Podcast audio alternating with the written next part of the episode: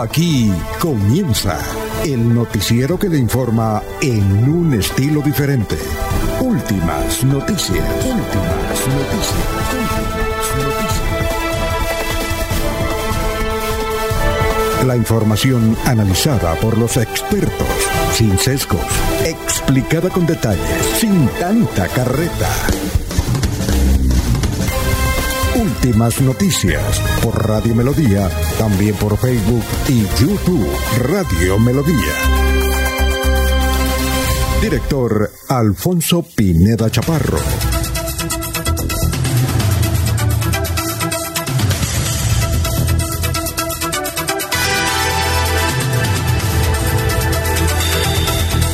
Gracias a Dios. Hoy es viernes, eh, viernes del amor. Nos abre el micrófono Arnulfo Otero Carreño para hablar por Radio Melodía 1080m, melodíaenlínea.com. Estamos por Facebook, estamos por YouTube. Gracias por sintonizarnos. Son las 5 de la mañana, 4 minutos. Bueno, hoy es 4 de marzo del 2022. Vamos a ver qué nos dice las efemérides. Hoy 4 de marzo. Hoy es el Día Mundial de la Obesidad. El Día Mundial de la Obesidad. Los gobiernos, muchos gobiernos, hacen programas contra la obesidad. Y aquí voy a contar una anécdota. Eh, anécdota, no una realidad. Hombre, eh, no es que yo sea seguidor de Chávez ni nada por el estilo. Pero Chávez tenía algunas cosas interesantes. Lo que pasa es que las, no sé, como que eh, si eran iniciativas de él o algo por el estilo. Ayer contamos una en la cual mm, eh, analizamos con el doctor Miguel Samper, que es un experto en tierras, que es candidato al Senado. Pero aquí tenía otra Chávez. Eh, cuando él la dio a conocer, pues se rió, pero a mí me parece que era buena idea. la obesidad es, eh, los gobiernos dicen que hay que hacer salud preventiva, que eso es más efectivo, se salvan más vidas y además para los estados es menos oneroso para la salud pública. Entonces Chávez decía eso.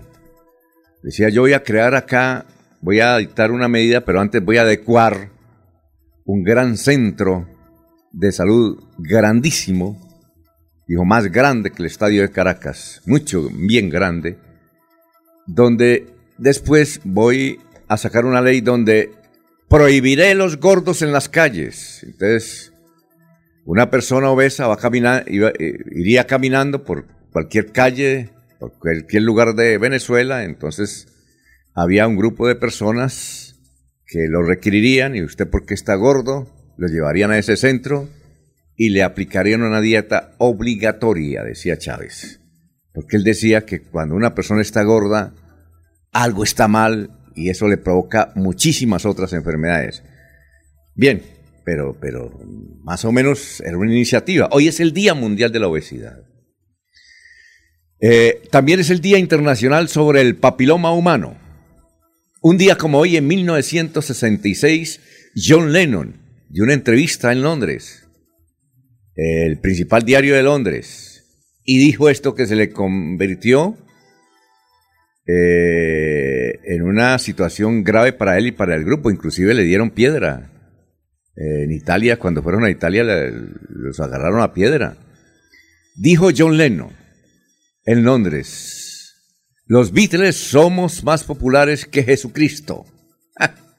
y se le vino el mundo encima. Bueno, un día como hoy, en 1968, nació Jorge Celedón en Villanueva, Cesar. También tengo anécdota de él. Una vez íbamos bajando, no sé, con una periodista, no recuerdo qué periodista era, eh, en el asesor del Hotel Dan. Entonces cuando se subió alguien, esa periodista dijo, uy, mucho parece a, Jorge Celedón. Entonces él dijo, sí, yo soy Jorge Celedón. Perdón, es que vengo con cachucha. era Jorge Celedón. Jorgito Celedón nació un día como hoy en 1968 lo hizo popular su tío Daniel Celedón. Un día como hoy murió en el 2016 Eliseo Herrera, el hombre de los corraleros de Majagual, Eliseo Herrera. Bueno, son las 5 de la mañana, 8 minutos. Dicho esto, don Laurencio, Vamos a saludar a nuestros compañeros que están en diferentes partes eh, sobre, sobre las actividades noticiosas de hoy, viernes. Viernes del amor, y además un clima fresco. No está lloviendo y la mañana está muy fresca. Bien, son las 5 de la mañana, 8 minutos. Laurencio Gamba está en Últimas Noticias de Radio Melodía 1080 AM. Ole, gran Laurencio, ¿qué ha habido? Alfonso, muy buen día para usted, para el doctor Julio Enrique Avellaneda, para Eliezer Galvez, para Nulfo Otero Carrera, saludo especial porque es el que está en la parte digital, quien hace las mezclas para que este sonido llegue a todos nosotros y ustedes, los amables oyentes. Saludo también para Jesús Chucho Carrero, para Nelson Zipagauta, para Milton Quintero y Olga Lucía Rincón, que nos escuchan todos los días.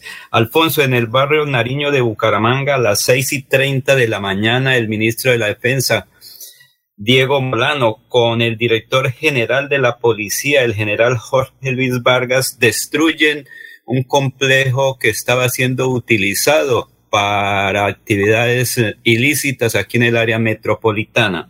Importante resultado operacional deja para el año 2021 la empresa electrificadora de Santander. Más adelante el ingeniero Sergio Pérez Quitián hablará sobre este importante tema. El Comité de Seguimiento Electoral analiza algunas inquietudes de dirigentes políticos del Departamento de Santander frente al proceso electoral del 13 de marzo y precisamente intensa actividad cumplen los candidatos a Senado y Cámara en Santander. En el auditorio G12 de esta, esta tarde, el aspirante a la Cámara, Héctor Guillermo, cierra su campaña para Florida Blanca. En Senfer lo hará mañana Diego Fran En Málaga lo hace hoy eh, otro de los dirigentes, Oscar Villamizar Meneses, y hoy lo hace Luis Eduardo Díaz en el municipio del Carmen de Chucurí. Hay normalidad en la red vial del departamento de Santander con presencia de la fuerza pública para garantizar la movilidad de quienes se dirigen a diversos municipios este fin de semana. Y hoy viernes, Consejo de Seguridad, gobernador Mauricio Aguilar Hurtado estará coordinando esta importantísima actividad donde junto con el director de la policía, el ministro de la defensa, alcalde de Santander, tomarán medidas importantes. Pero escuchemos qué plantea el señor gobernador Mauricio Aguilar en este Consejo de Seguridad para tomar todas las medidas y acciones contundentes que realmente nos ayuda a reducir toda esta difícil situación de, de robos, de hurtos, de asesinatos, tomar medidas contundentes frente a esta situación. Si se requiere pie de fuerza, es poder articular con todas las autoridades locales. Temor, el miedo que tienen nuestros ciudadanos, pues nos conlleva a que tengamos que tomar acciones contundentes. Importante es también pedirle resultados a Migración Colombia, al ingreso de los ciudadanos que están llegando específicamente de Venezuela. ¿Por qué no se están identificando? Porque vean la situación que, que teníamos contra este delincuente que acabó con la vida de Nicole. Por eso vamos a pedirle a todas las autoridades cuáles son los resultados que estamos haciendo frente al tema de control, registro al ingreso de nuestro departamento, población que está aquí Bucaramanga, donde más se concentra esta, población. Miguel, le envié la invitación formalmente al alcalde de Barrancarmeja, Puerto Huiche, alcalde de San Gil, Socorro, el alcalde del Cerrito. Estamos trabajando por eso, caso, para poder lograr conjuntamente con los alcaldes del área metropolitana tomemos las medidas frente a esta situación. Pero lo que más nos concentra nos conlleva la situación que hay en el área metropolitana, específicamente más en Bucaramanga. Bueno, muchas gracias. Son las 5 de la mañana, 12 minutos, estamos en Radio Melodía, ya hay gente en el portal de Radio Melodía. Dice eh, Gustavo Pinilla Gómez que sea un excelente día para todos. Eh, Joana dice, estoy aquí en el hotel de Barranquilla, acabo de llegar, es para pasarles una noticia. Esta madrugada viajábamos de, Bogotá a Barranquilla, teníamos vuelo a las tres y media, eh, pero se retrasó el vuelo porque se, yo no sabía que había vuelos a esa hora desde Bogotá, Barranquilla, tres y media de la mañana. Gracias a la señorita que nos escribe y estoy, yo escucho todos los días el noticiero porque mi mamá coloca el radio. y donde vive su mamá. Eh, bueno, eh, muchas gracias por la sintonía. Pero nos da aquí una noticia. Dice que ella viajaba a las tres y media se retrasó el vuelo de Bogotá a Barranquilla y que fue detectada una joven embarazada que no estaba embarazada. Eh, afortunadamente, una agente de policía que viajaba en el avión sin uniforme detectó a la joven y descubrió que era una pancita falsa, que no estaba embarazada. Vea usted, muchas gracias. Muy amable por darnos esta noticia y por preocuparse, por dar la información desde Barranquilla. Gracias. Eliana Díaz dice, buen día a la mesa de noticias, la prevención en salud eh, ahorra cientos de millones. Ojalá el PIT, que es el PIT, Elianita, PIT, se invirtiera en oferta inducida y no en charlas cuyo único fin es cumplirle al sistema. Tiene toda la razón. López López, muy buenos días desde Provenza. Eh, Jorge Arturo Becerra desde Sacramento, California. Qué bueno. Bien, eh, bueno, hay muchos saludos ahí. También está el de Jairo Macías, como siempre los tradicionales desde cabecera, este, este ingeniero colombo argentino. Don Ramiro Carvajal de Deportivos Carvajal. Saludos para don Ramiro, eh, que está patrocinando además la organización Deportivos Carvajal, la transmisión de elecciones de Radio Melodía.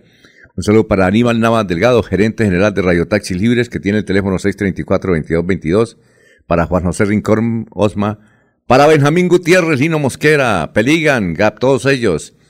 Eh, también en Playa del Carmen, eh, en México, nos escucha Jairo Alfonso Mantilla, éxitos. También Sofía Rueda. Eh, Reinaldo Uribe nos escucha aquí desde el sector de cabecera. Gracias por la sintonía. López López, muy buenos días desde Provenza. Igualmente Pedrito Galvis, Pablito Monsalve, en fin, todos ellos. Bueno, don Eliezer, ¿cómo está? Tenga usted muy buenos días. ¿Qué hay de su vida? Don Alfonso, muy buenos días. Eh, todo excelentemente. Saludo para usted, saludo para el doctor Avellaneda, para Jorge, para Laurencio, para Arnulfo, para todos los compañeros, para don Ernesto y para todos los oyentes de Radio Melodía.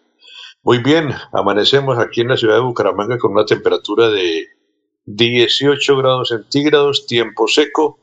Tendremos una máxima de 30 grados en la ciudad de Bucaramanga. En el recorrido regional, el Socorro presenta lluvias a esta hora, 19 grados centígrados la temperatura actual y llegará a una temperatura máxima de 31 grados el municipio del Socorro. También eh, va a comenzar a llover dentro de 50 minutos en Málaga, en este momento Málaga tiene 9 grados centígrados y llegará la temperatura máxima a 25 grados en la ciudad de Málaga. En Barranca Bermeja está lloviendo a esta hora, 23 grados centígrados. La temperatura máxima de Barranca Bermeja será de 37 grados. En el municipio de San Gil llueve en este instante en San Gil, 19 grados centígrados su temperatura actual la máxima será de 31 en la capital guarentina. En la ciudad de Vélez también está lloviendo, 12 grados centígrados actualmente. La máxima de Vélez será de 22 grados. En la ciudad de Puerto Wilches el clima actual es de 23 grados centígrados. Está lloviendo en Puerto Wilches.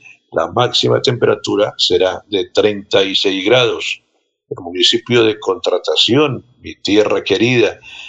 15 grados centígrados en este instante, llueve en Contratación también.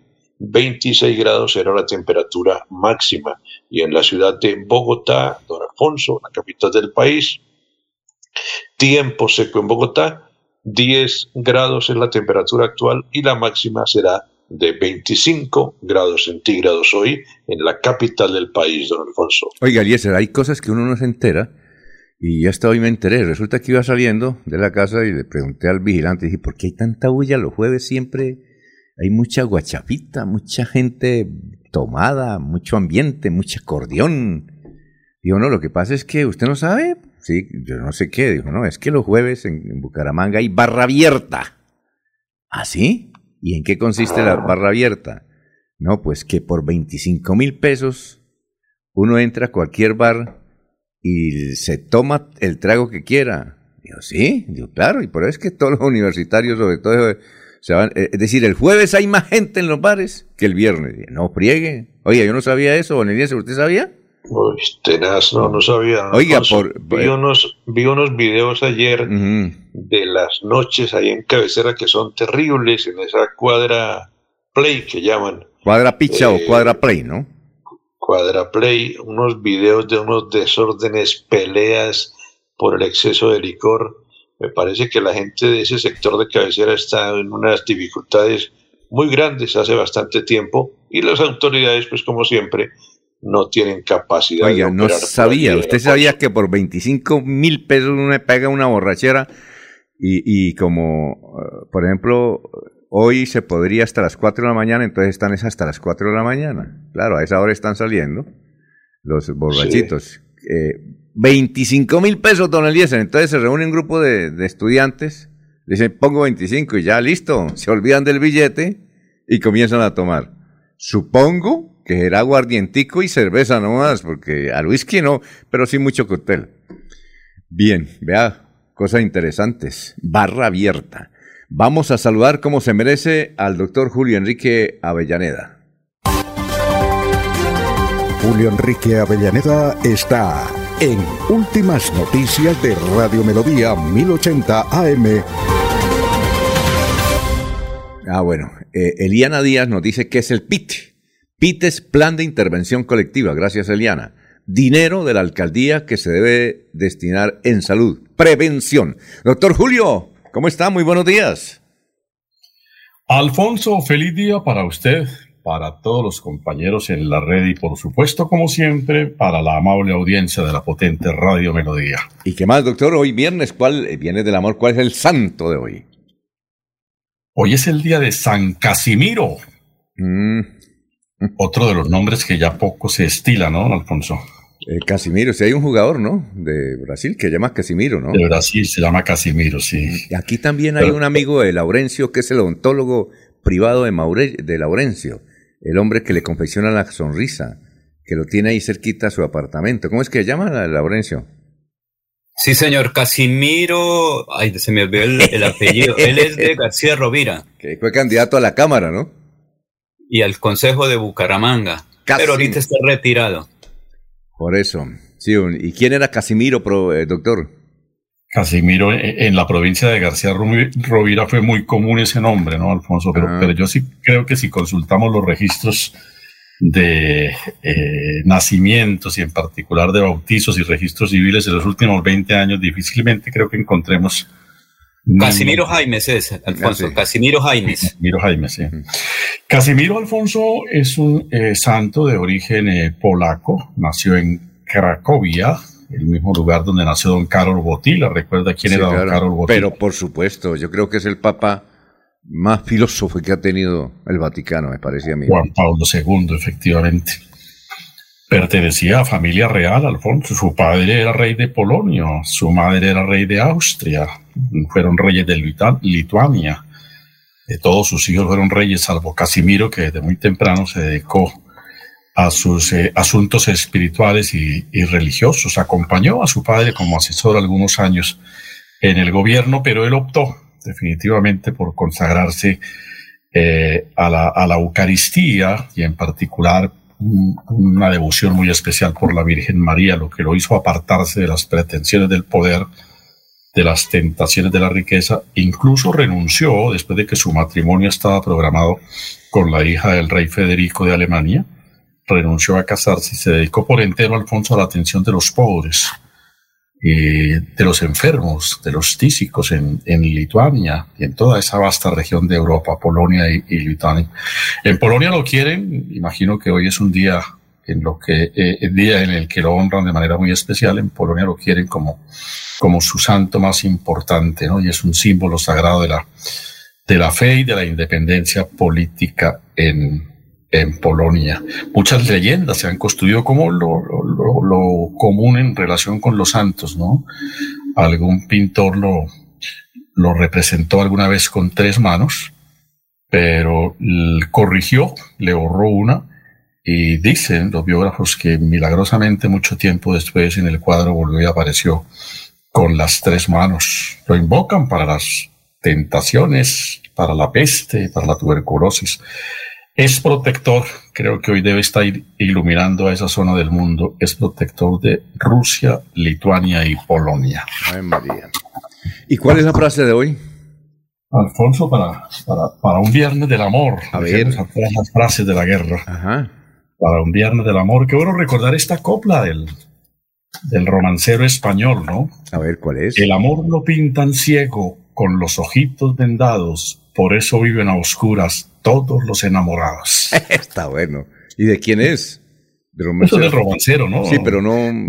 No, tiene, un autor definido, sino imagino que son coplas del, de creación del imaginario popular español que fueron recopiladas en un texto que se llama de tal manera el romancero español. Bueno, digamos a propósito al otro abogado, el doctor, y, además eh, el gran colaborador aquí de Radio Melodía, antropólogo de cabecera, el doctor Luis José eh, Arevalo. ¿Qué mensaje, qué pensamiento tiene para hoy viernes? Muy buenos días, estimados oyentes y periodistas del noticiero Últimas Noticias de Radio Melodía.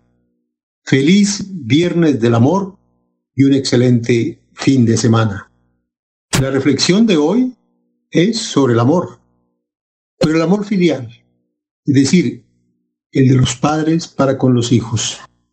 Y dice, algunos hijos no entenderán jamás el ruego silencioso de un padre cuando te advierte algo. Cuando un padre te pide que no fumes, te está pidiendo solo que vivas más que él. Cuando un padre te pide que no salgas con determinadas personas, es solo porque esas personas podrían hacerte mal. Cuando un padre te llama muchas veces al celular, no lo hace porque quiera fastidiarte. Es solo que su alma tiembla hasta no escucharte decirle que estás en casa sano y salvo. Un padre no te dará jamás lo peor, ni tampoco te lo deseará. Un padre te ama y te ruega que tengas una vida mejor y más feliz que la suya. Gracias, qué excelente frase. Marlene Cancino Uribe, dice Casimiro Jaime, sí, claro. Marlene Cancino Uribe, desde hoy va. Ah, eh, señora Marlene Cancino Uribe. Eh, desde hoy escucho Radio Melodía. Muy bien. Bueno, son las 5 de la mañana, 25 minutos. Vamos a hacer un balance de las noticias más importantes que eh, trataremos en esta emisión. Estamos en las 5 de la mañana, 26 minutos. hay tres aspirantes a la Contraloría General de la República que son santanderianos. Entre los 20 que seleccionó esta semana la Universidad Industrial de Santander, son Luis Fernando eh, Bueno. Usted lo conoce, ¿no, doctor Julio? Él fue contralor, él fue contralor de Barranca Bermeja y es hijo del gran, que tuve la oportunidad de, conocerlo. Él fue cofundador del espacio, Luis Fernando Bueno, eh, extraordinaria persona. Se pare, yo le decía a él, pues eso fue hace muchísimos años, eh, que, nos, nos, daba consejos a los que nos dábamos falsamente la categoría de revolucionarios, nos daba muchos consejos. ¿Usted conoció a Luis Fernando Bueno viejo? Doctor Julio. Hola, doctor Julio. sí, personalmente no, no, no recuerdo haberlo conocido, Alfonso, pero desde luego de su trayectoria periodística sí tengo información. Claro, él era muy amigo de Luis Ardila Casamijana y estuvo en el diario, creo que fue directivo del diario El Espacio.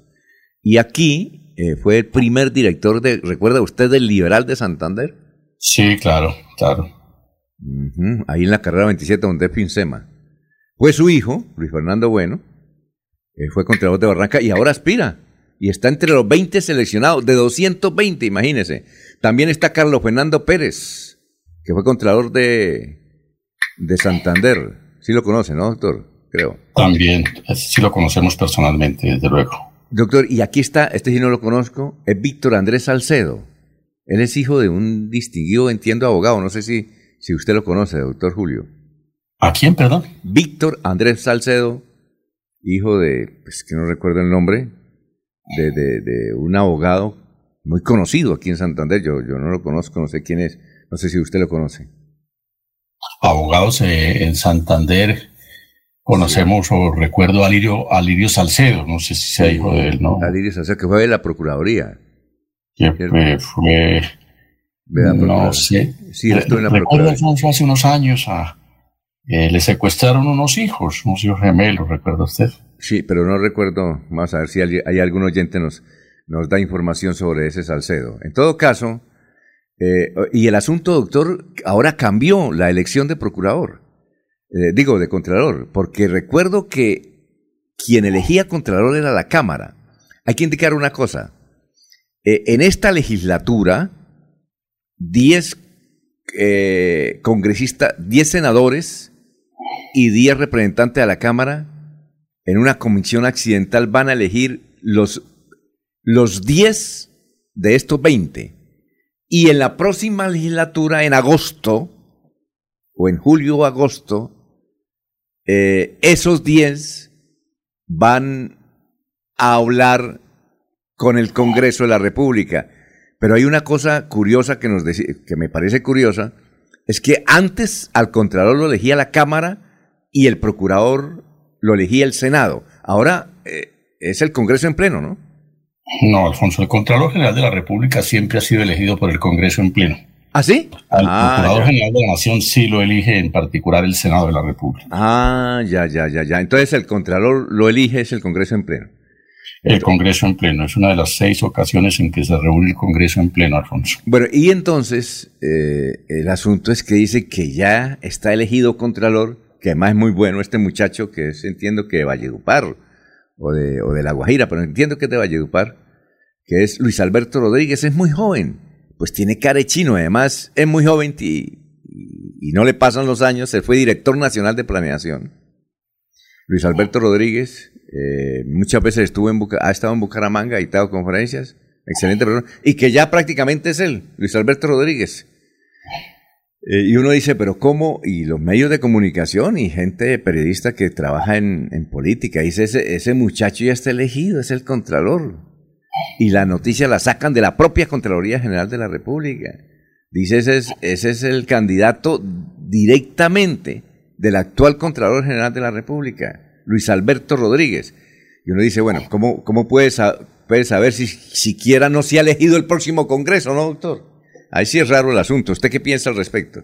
Pues aquí sí, Alfonso, pensaría lo que ya está escogido, falta es hacer la elección para legalizar la escogencia. Eso, y, no hemos y no han elegido todavía el próximo Congreso. Oiga, y puede suceder eso, que lo elijan. Yo recuerdo aquí en Santander, en muchas oportunidades, que le van a decir a uno, oye, el Contralor es tal. y, resulta que sí, ¿no, doctor? Resulta que sí. Sí, sí. Así es, sí. Sí, resulta que sí, aunque hay crónicas contra el tipo, no, lo eligen, lo eligen. Y no pasó nada, ¿o no?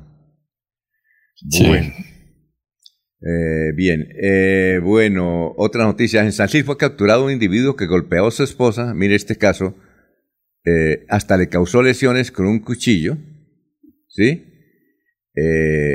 la llevó a la clínica, pero la vigilaba para que no saliera a denunciarlo. ah, ya. Bueno, la libertad para no llevar tapabocas se extendió al área metropolitana. Ahora podemos ir por todo el área metropolitana sin tapabocas, ha revelado el secretario de Salud de Santander, Javier Villamizar. El juzgado quinto penal del circuito decidió que el médico Antonio Figueredo será detenido, pero en su casa. Este médico, que eso sí tiene más cartones, muchísimos cartones, muchas especializaciones, es un genio para la medicina, pero en el aspecto personal está crudo. Él está acusado de haber golpeado a su novia, una médica, María Paula Pizarro. Y entonces el juez quinto dijo, eh, le concedo libertad domiciliaria, es decir, le, concedo la detención domiciliaria, pero que no sea en Ruitoque, donde vive su, su exnovia, sino en otra parte. Bien. Eh, ayer hubo traslado de los jefes paras y mafiosos que estaban en la picota a diferentes partes del país. A Santander le tocó uno. ¿Recuerda usted, doctor Julio de Macaco? Claro, claro que lo recordamos, ¿no? Carlos Mario Jiménez Naranjo. Yo, pensé que estaba en Estados Unidos, ¿no? Él está acá.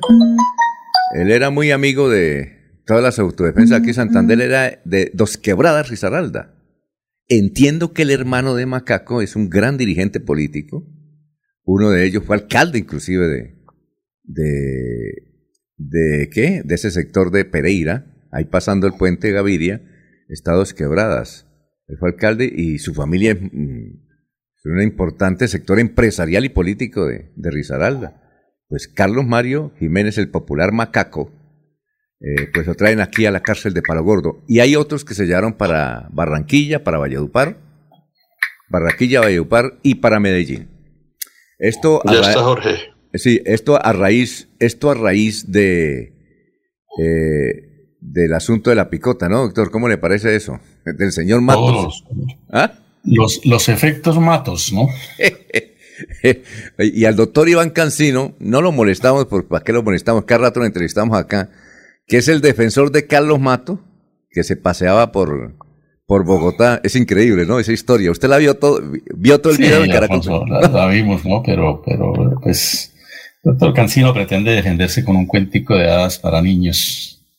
Oiga. Eh, que realmente pensamos que en una crítica probatoria no aguanta ningún debate. Y, y uno supone, doctor, que ahí había billete. ¿O no? Es increíble que esto, este personaje que era director del IMPEC, que uno mira la hoja de vida, ese tipo parece un santo.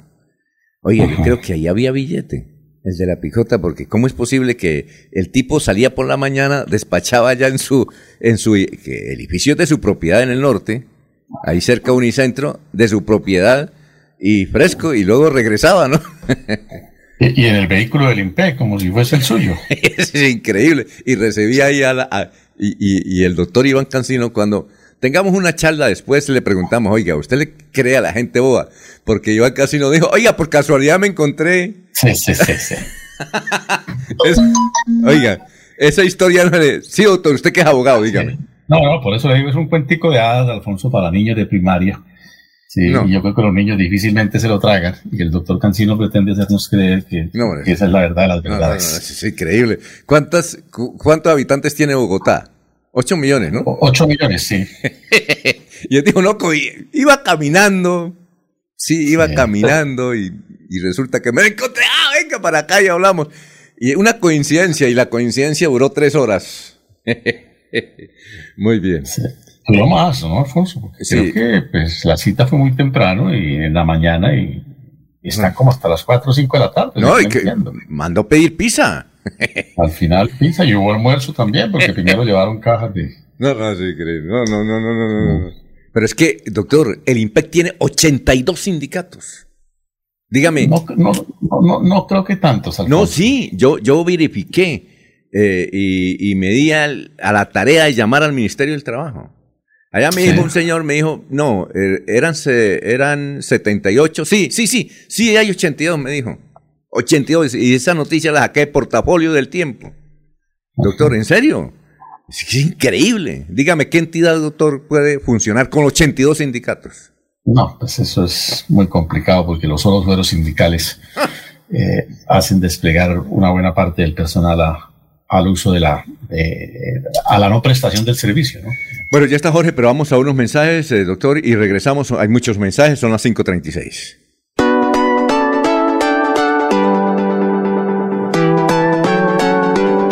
Melodía, Melodía, Radio Sin Fronteras. Escúchenos en cualquier lugar del mundo. Melodíaenlínea.com es nuestra página web melodíaenlínea.com. Señal para todo el mundo. Señal Radio sin límites, radio sin fronteras. Radio Melodía, la que manda en sintonía. Mantilla, autor intelectual que se acabara la vagabundería de las fotomultas en Florida Blanca y Colombia. Por eso, el próximo 13 de marzo vote Cámara C107 Partido Conservador Héctor Mantilla. C107 Publicidad, política pagada. Amén. Amén. Amén. América al Senado. Ella es la voz del pueblo, la voz de los territorios. Olvidados, excluidos, violentados para que las cosas no sean igual, por ella voy a votar. El pueblo no se rinde, carajo. El pueblo no se rinde, carajo. Soy América Millares. Traigo la voz de los territorios olvidados. El 13 de marzo marque el girasol del Partido Verde y el número 98. Soy su voz en el Senado. Publicidad política pagada. Ya trabajamos para estar cerca de ti. De brindamos soluciones para un mejor vivir. En Cajasal somos familia,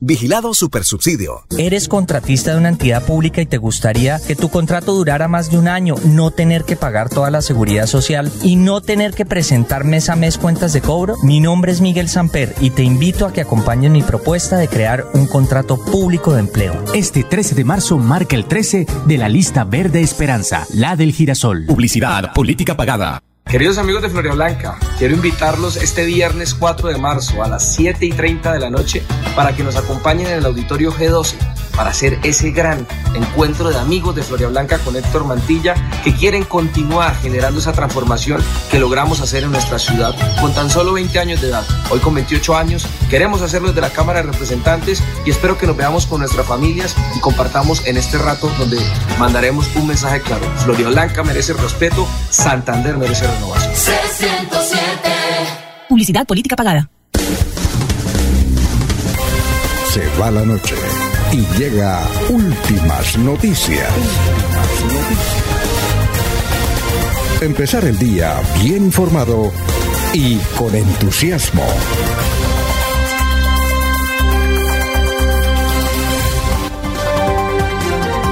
Jorge Caicedo está en Últimas Noticias de Radio Melodía 1080 AM. Muy bien, eh, son las eh, 5.39, 5.40 minutos. Eh, Gustavo, antes de ir con usted, Jorge, Gustavo Penilla nos, nos dice que son ocho sindicatos. No, Gustavo, eh, son 82 sindicatos. Lo confirmé ayer yo llamando al, al Ministerio del Trabajo. Inclusive lo entré a Google y hay una editorial, inclusive del diario El Tiempo, del año 2016. En el 2016 decía eh, que había perdón, que había 82, pues, 82. Y ayer en un foro que, precisamente un foro que hubo en una emisora en Bogotá donde hablaban sobre el IMPEC, eh, justamente alguien también dijo, no, lo que pasa es que en el, en el IMPEC ahí, ahí es ocho sindicatos, dijo, entonces dijo el otro tipo, no, ocho sindicatos, no, ocho centrales obreras en IMPEC, dijo el tipo, hay ocho sindicales obreras que tienen 82 sindicatos. Así es que, Gustavito, entre al tiempo. Ahí está, hay un editorial duro del tiempo, diciendo que son 82 sindicatos. Y aquí Jorge me acaba de enviar un artículo que dice, el IMPEC es una mafia y nadie se atreve a liquidarlo. Bueno, Jorge, ¿cómo está? Tenga usted muy buenos días. Don Alfonso, muy buenos días. Como siempre, feliz de compartir con ustedes este espacio de últimas noticias y, supuesto, de saludar a toda la audiencia de Radio Melodía en este 4 de marzo, que es el sexagésimo tercer día del año, el, el número 63. Eh, una cifra que es noticia en Santander está relacionada con un hallazgo que hizo la policía en el municipio de Sabana de Torres. 8.500 millones de pesos es la cifra con la cual se evaluó eh, el hallazgo de 37 lingotes de oro. Eh, eso equivale a 36 kilos del metal que estaban en un compartimento oculto en la parte trasera de un vehículo. El multimillonario Alijo eh, fue descubierto en un puesto de control del, peaje La Gómez en la Ruta del Sol, en el tramo entre La Guisama y San Alberto. El capturado de este mineral, el automotor, eh, fueron dejados a disposición de la Fiscalía 20 especializada en lavado de activos. Tras las audiencias de rigor, un juez impuso medida de aseguramiento de, en prisión, de prisión domiciliaria contra el conductor del vehículo. Muy bien. Eh, Francisco Espinal dice buenos días desde eh, a la mesa de trabajo y a los oyentes. Reporto sintonía desde la comuna 16 de Bucaramanga. Esto es Lagos del Cacique. Manuel José Mejía Reyes. Muy buenos días, pero caso insólito. El que firmó la orden de salida de Carlos Matos es el nuevo director encargado. Eso es increíble. Esta es una novela este, extraordinaria. Josimar de Barranquilla dice, les tengo este dato. Olympic Estéreo hizo un premio, eh, hizo un concurso durante más de un mes y ayer iban a entregar los electrodomésticos, nevera, eh, computador, eh, televisor a una familia que se ganó el concurso y cuando iba llegando los atracaron, le robaron la nevera, todo y a los amigos de Olympic Stereo les robaron todos los celulares y los equipos de transmisión. Oiga, ¿qué tal, no? Don Eliezer. ¿Ah? El, el asunto No, no, no. es increíble. Ay, Dios mío. ¿Qué hacemos, No sé, Eliezer, no sé, con tanta noticia rara, no? No, qué cosa tan terrible. Por eso vamos a ver si eran raras las noticias de hace 50. Aquí está Carlos Augusto González con la historia, las noticias. Ya, que está por ahí don Ernesto. Ah, también, pero vamos primero entonces. Ah, bueno, vamos entonces con don Ernesto. Don Carlitos, espera un momentico y vamos con don Ernesto, que es también importante, don Ernesto. Ernesto Alvarado está en Últimas Noticias de Radio Melodía 1080 AM. Gran Ernesto, ¿cómo se encuentra?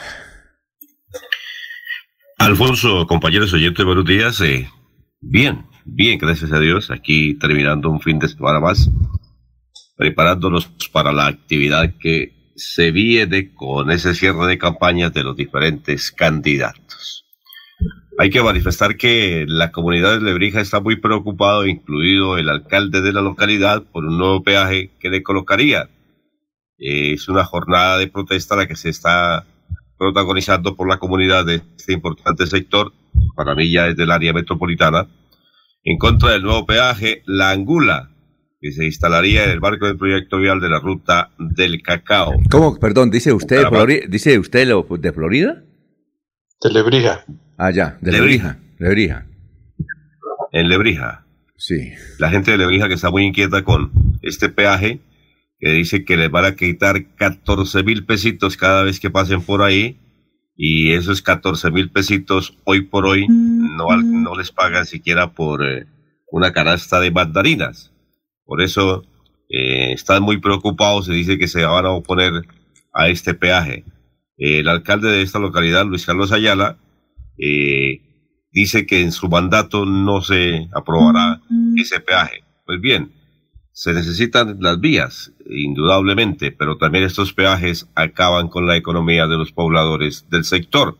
Además, se manifiestan que con el cobro del peaje eh, eh, se ahuyentaría a los visitantes, a los turistas que llevan la plática sobre este sector. Pues otro problema que le sale ahí en el sector de Lebrija a sus habitantes, porque seguramente el peaje en cualquier momento lo van a imponer.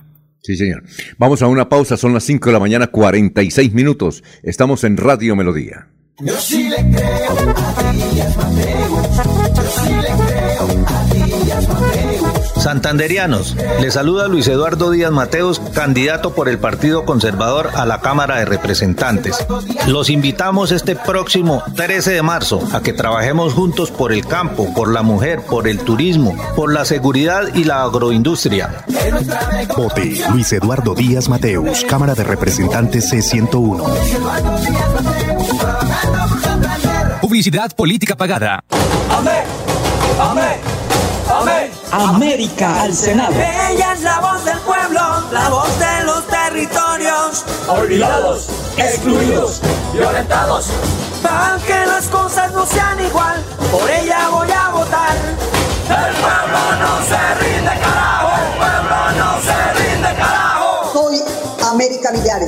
Traigo la voz de los territorios olvidados.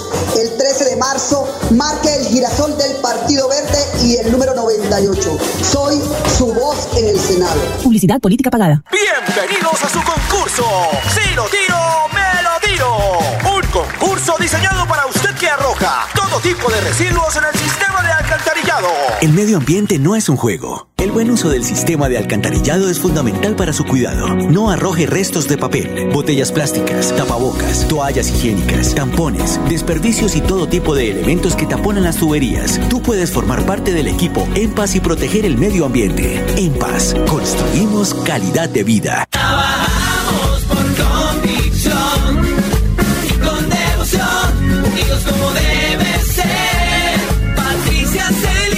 Por una Colombia consciente y eficiente, a la Cámara de Representantes vota este 13 de marzo. Marca sin salirte. Centro Democrático 105. Publicidad política pagada.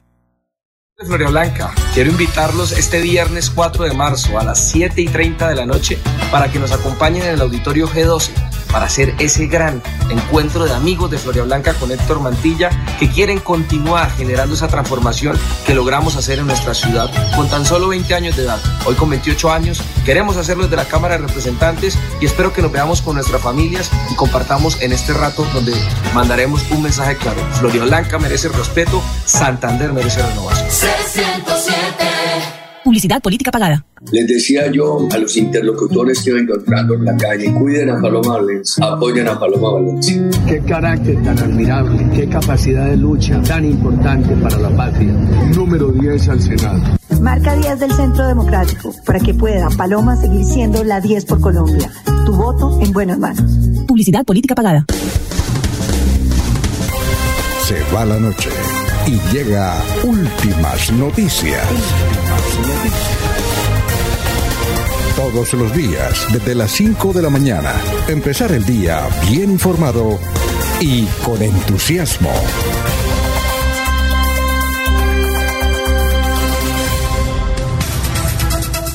Ya tenemos a las 5 de la mañana 49 minutos al historiador Carlos, Carlos Augusto González. Muy buenos días. Buenos días a la mesa de trabajo y a los oyentes. Esta fue la noticia más relevante en Santander hace 50 años. Una planta móvil con capacidad generadora de 270 kilovatios que tuvo costo de 2 millones de pesos entregó a Cimitarra la central hidroeléctrica del río Lebrija. En el acto participaron el gobernador Jaime Trillos Novoa, el secretario de gobierno departamental Gustavo Duarte Alemán y el gerente de la empresa Hugo Serrano Gómez.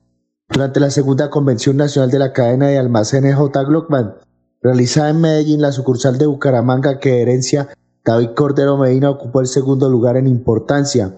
Se espera que su presidente Jaime Glockman visite la seccional en los próximos días para entregar la distinción. Y hace 25 años fue noticia lo siguiente. Con temperaturas que superan los 30 grados centígrados, el verano que azota Bucaramanga fue calificado como uno de los más intensos en los últimos 20 años. Para lidiar las altas temperaturas están ligadas a la falta de lluvias.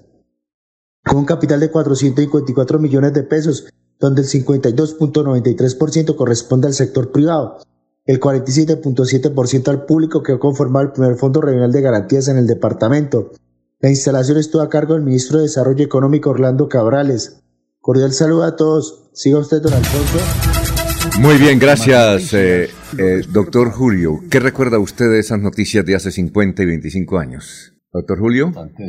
¿Aló? Sí, lo escuchamos. ¿Me oye? Sí, lo escucho. Sí.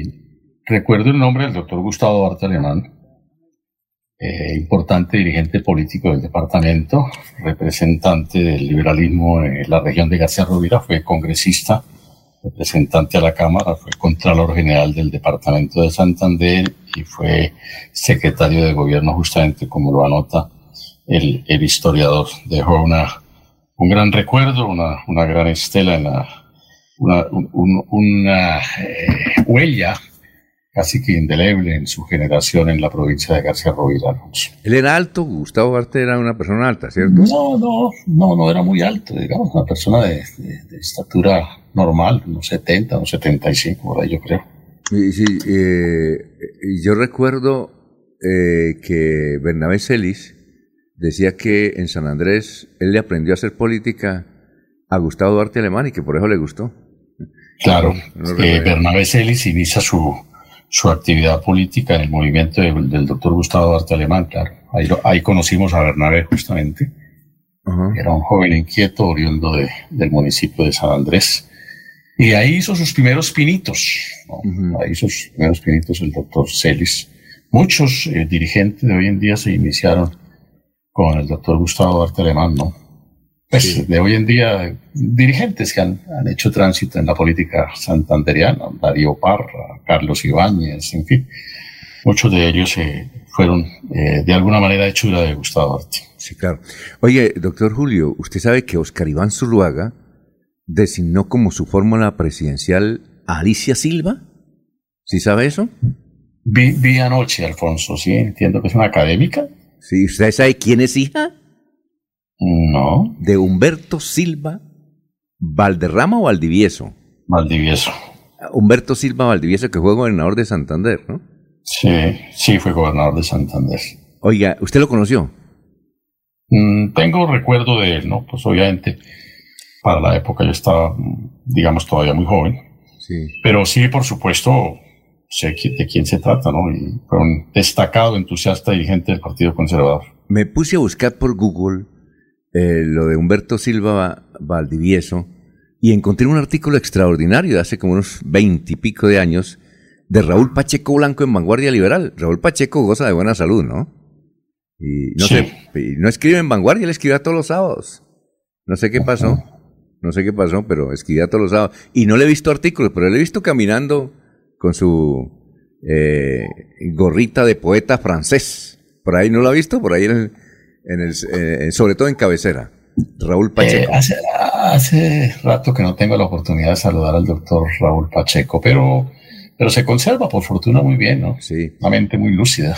Oiga, y, y Raúl Pacheco en esa columna de hace veintipico de años decía que Humberto Silva eh, Valdivieso, cuando era gobernador de Santander, cuando los estudiantes de la UI salían a protestar, él mismo se iba en el carro, se bajaba y se agarraba a trompadas con los estudiantes. Dice él, ¿no? o sea que era bravito. A, a Humberto Silva, como gobernador Alfonso, él es gobernador, si mal no estoy, en el año 64, 65, algo así. Sí. Le toca el difícil eh, periodo de, la Universidad Industrial de Santander por, por la, eh, el activismo político insurgente que se da al interior de esa institución universitaria, ¿no? Y, me- y le decían la avispa. No sé por qué. Eh, otra cosa, eh, eh, ¿él murió ya? Humberto Silva creo que sí murió ya, no estoy seguro, pero creo que sí ya murió, Alfonso. Pues, sí, pues Alicia, ella fue la segunda al mando, fue secretaria de gobierno de, del mandato de, Antanas. de Antanas Mocus. Muy Sí. bien. Pero bueno, después hablamos de, de- de ese asunto político que se está interesante. A ver, don Eliezer, ¿qué recuerda usted las noticias de hace 50 y 25 años?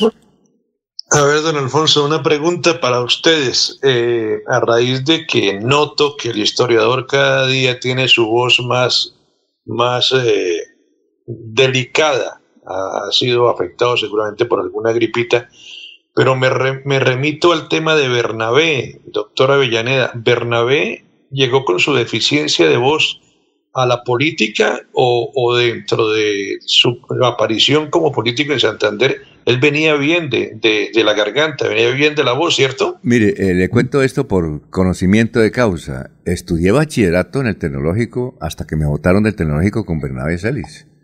Ahí estudiamos Hernán Porras, eh, Pablo Gómez, somos muchos de esa época, en la década del 70, y Bernabé estaba siempre al lado mío, yo me hice muy amigo, y era el que más hablaba en el salón. El profesor decía, oiga, señor, Bern- señor Bernabé Celis, ¿qué hago yo para que usted me deje hablar?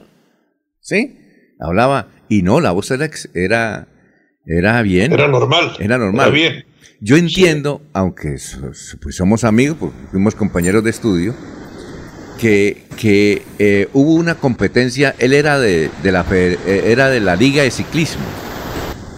Y entonces eh, la liga fue a acompañar a Costa Rica a unos eh, deportistas, entiendo que era Chispita Duarte, y eh, Chispitas en una montaña iba ganando la prueba, entonces Bernabé que iba en el carro, en una camioneta, pues obviamente con los vidrios arriba, porque era un páramo prácticamente, por la emoción, abrió la ventana, sacó su cara al aire, ¡vamos, chispita, vamos!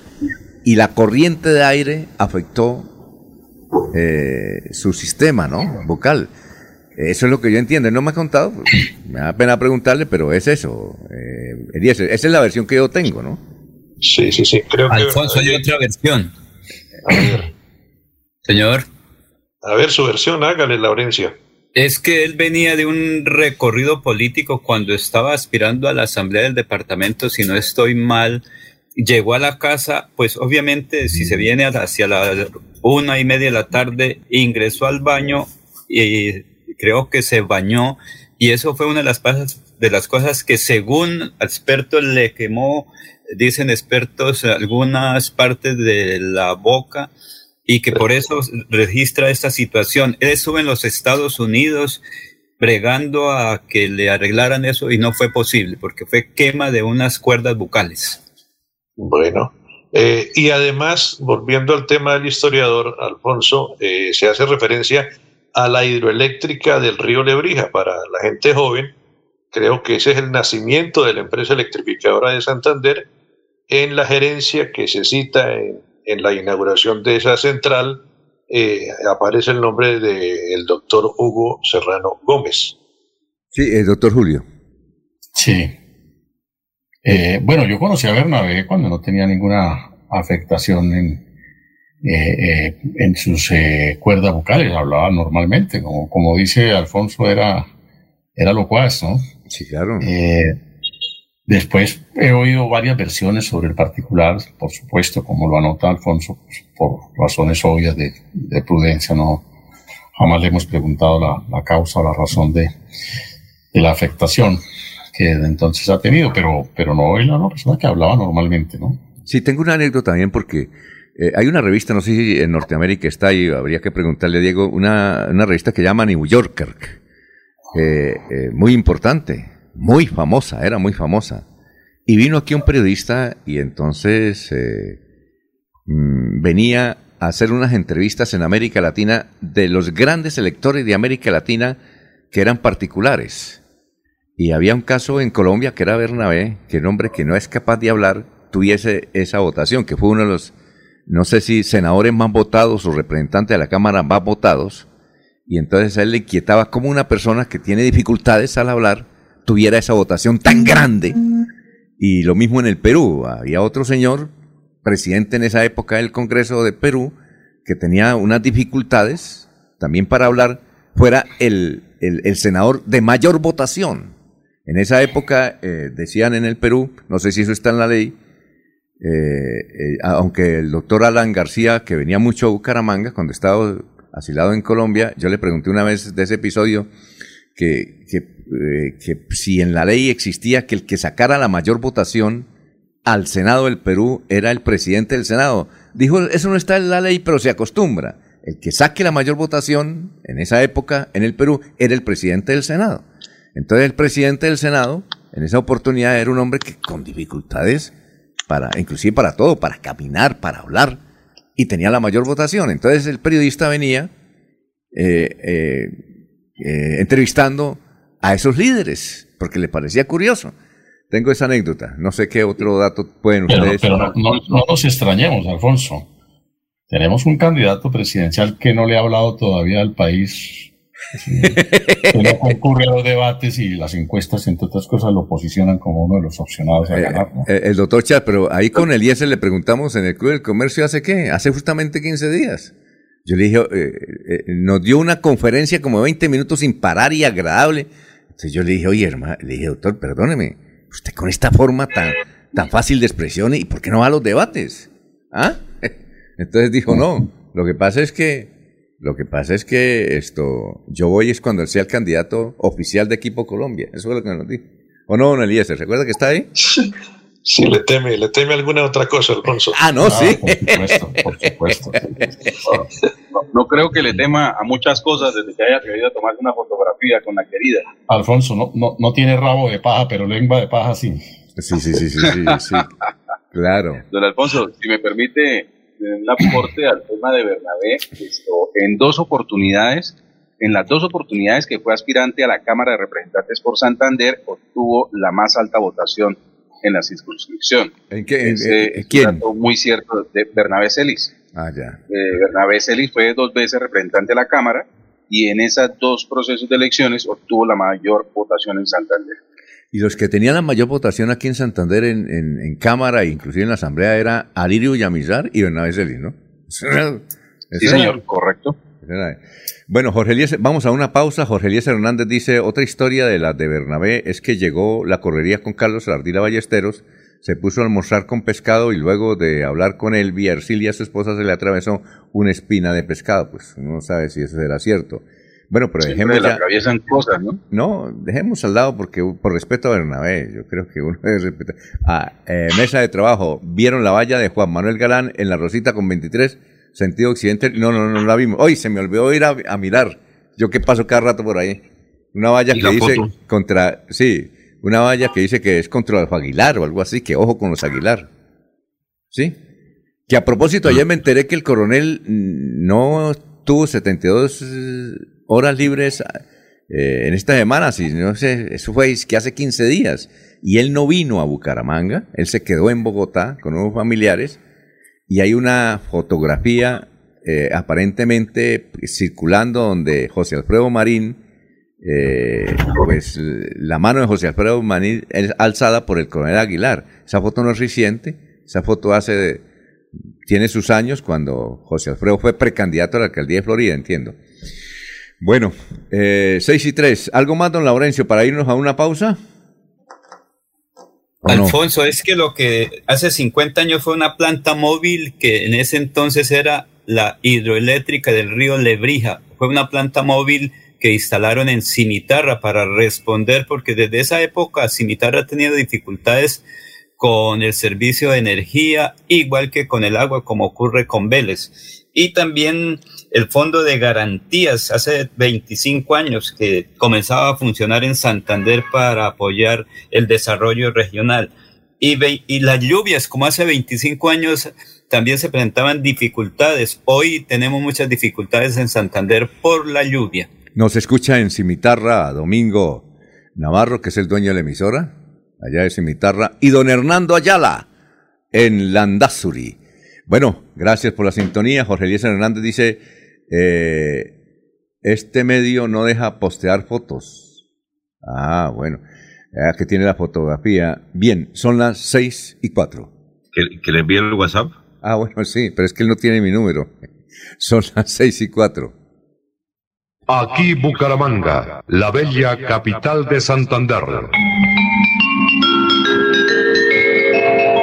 Transmite Radio Melodía, Estación Colombiana, HJMH, 1080 kilociclos, 10.000 vatios de potencia en antena, para todo el oriente colombiano. Cadena Melodía, la radio líder de Colombia. Mantilla, autor intelectual que se acabara la vagabundería de las fotomultas en Florida Blanca y Colombia. Por eso, el próximo 13 de marzo vote Cámara C107 Partido Conservador Héctor Mantilla. C107. Publicidad, política pagada. C, C, C20 al Senado. C, C, C20 al Hola amigos, les saluda José Alfredo Marín, su próximo senador de la República. Quiero recordarles cómo ejercer correctamente su derecho al voto el próximo 13 de marzo. Ubique el logo del Partido Conservador y el número 20. Marque con una X dentro de la casilla y sin salirse del recuadro para que su voto sea válido. Recuerda que para votar bien hay que marcar bien. Tu voto es el que decide. Senado. C, C, C20 al Senado. Publicidad, política pagada. ¿Y usted cómo se llama? Allá en el cafetal me llaman producción 17618. No, papito. Usted no es hecho en Colombia. Le falta la potencia, la originalidad y la productividad que tiene Nutrimón Producción 17618.2, el del punto verde. Definitivamente no se llama Producción 17618.2. Ahora hay fertilizantes que quieren imitar a Nutrimón Producción 17618.2. El de siempre. No se deje engañar. El verdadero nombre de Producción 17618.2 es Nutrimón, el fertilizante del punto verde. Monómeros, los originales desde 1967, siempre cosechando lo mejor de nuestra tierra. Amén. Amén. Amén. América al Senado. Ella es la voz del pueblo, la voz de los Olvidados, excluidos, violentados. Para que las cosas no sean igual, por ella voy a votar. El pueblo no se rinde,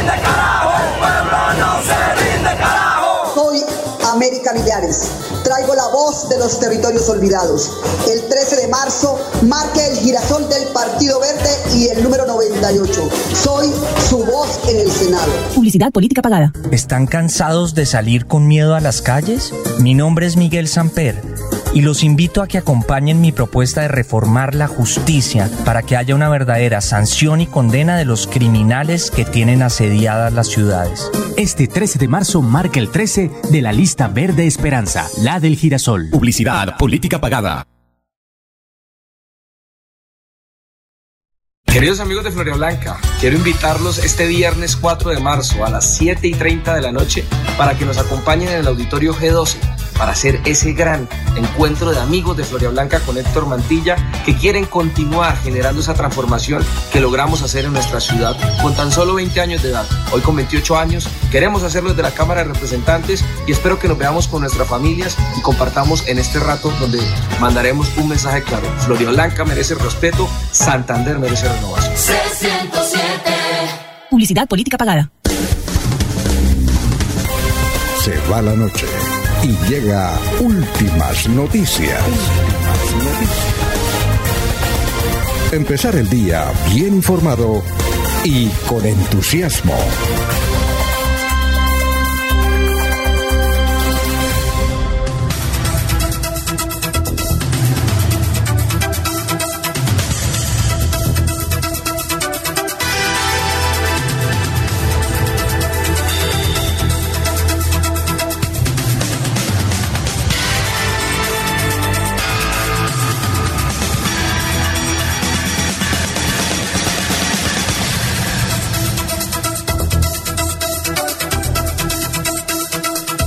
Son las 6 de la mañana, 9 minutos. Bueno, vamos con más noticias, Ernesto, a esta hora. Lo escuchamos.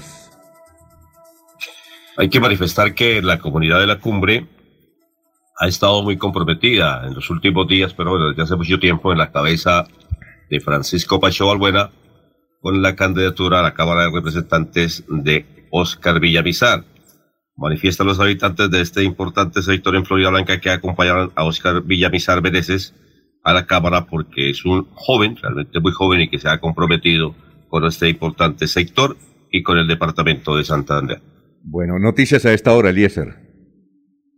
Don Alfonso, eh, desde que se estalló el conflicto bélico entre Rusia y Ucrania, el pasado jueves en la madrugada, ya hace ocho días, cientos de países han expresado su repudio frente a las acciones de las Fuerzas Armadas comandadas por Vladimir Putin, exigiéndole que retire sus tropas y que dé marcha atrás con sus planes de invadir el país vecino. Además, Alfonso, ya hay más de 50 empresas que han mermado, algunas han retirado ya, ya los servicios a, Rusia. Eh, para destacar algunos nombres, eh, por ejemplo, Google ya ha hecho eh, algunas manifestaciones de de rechazo y de limitación de servicios. La compañía Apple también ha eh, limitado sus ventas en Rusia y otros nombres eh, para destacar, por ejemplo, como YouTube, eh, Disney, la empresa Meta, que es la, la poseedora de los derechos y la dueña de Facebook, de Instagram y de WhatsApp, también ha limitado los servicios en Rusia y eh, entidades de cine como Netflix, que tiene tanto material para disfrutar, lo ha limitado.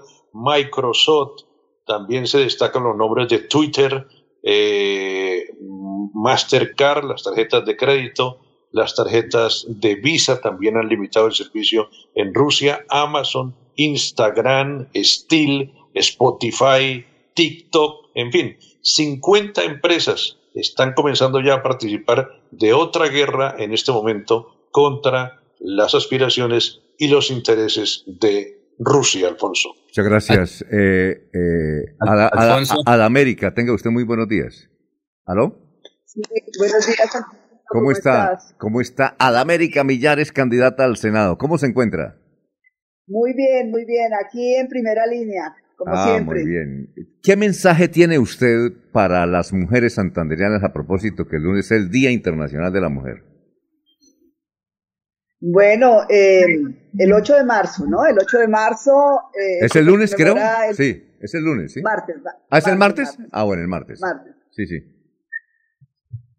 se conmemora el Día Internacional de la Mujer, pues eh, no solo porque se conmemore un día especial para las mujeres, sino que definitivamente la participación de las mujeres en la construcción de la sociedad y más en un momento como de crisis como el que hoy vivimos, pues es importante como primera medida entre nosotras reconocer este, este valor, este aporte al desarrollo de la humanidad y al desarrollo de la sociedad. Y por supuesto al avance en, en, materia de, de, derechos por parte de las mujeres, reconocer, exaltar eh, y dejar siempre como una bandera de verdad en primera línea que los derechos en los que se ha ido avanzando no, no han sido gratuitos. Desafortunadamente hemos enfrentado pues una cultura, un modelo patriarcal, capitalista, eh, en el que las mujeres históricamente hemos hecho frente, empezando por conquistar el derecho al voto. Recordemos que, que siempre eh, las mujeres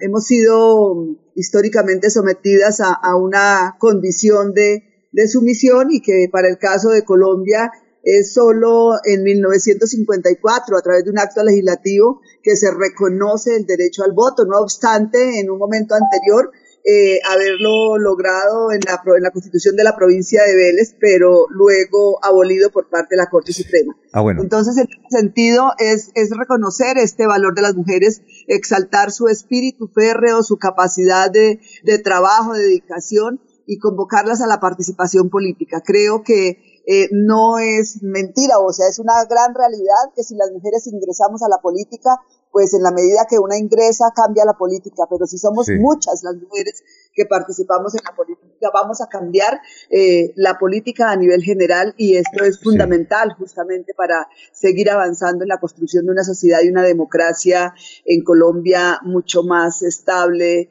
y duradera, capaz de garantizar la paz, los derechos y la dignidad humana. Oye, a, América, ah, yo, sé que usted va de viaje. Antes, la esperamos por aquí el lunes o el martes, ¿no? Aquí en la cabina, ¿yo?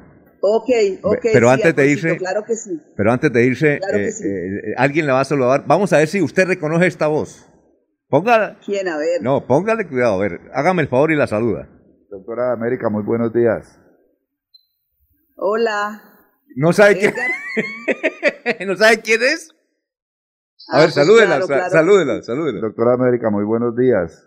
Quiero resaltar su, su capacidad de lucha, su coherencia en las ideas políticas y en la acción política, su honestidad en la gestión pública y en el servicio público, y por supuesto su calidad de hermana. Oye, ¿sabe quién es o no?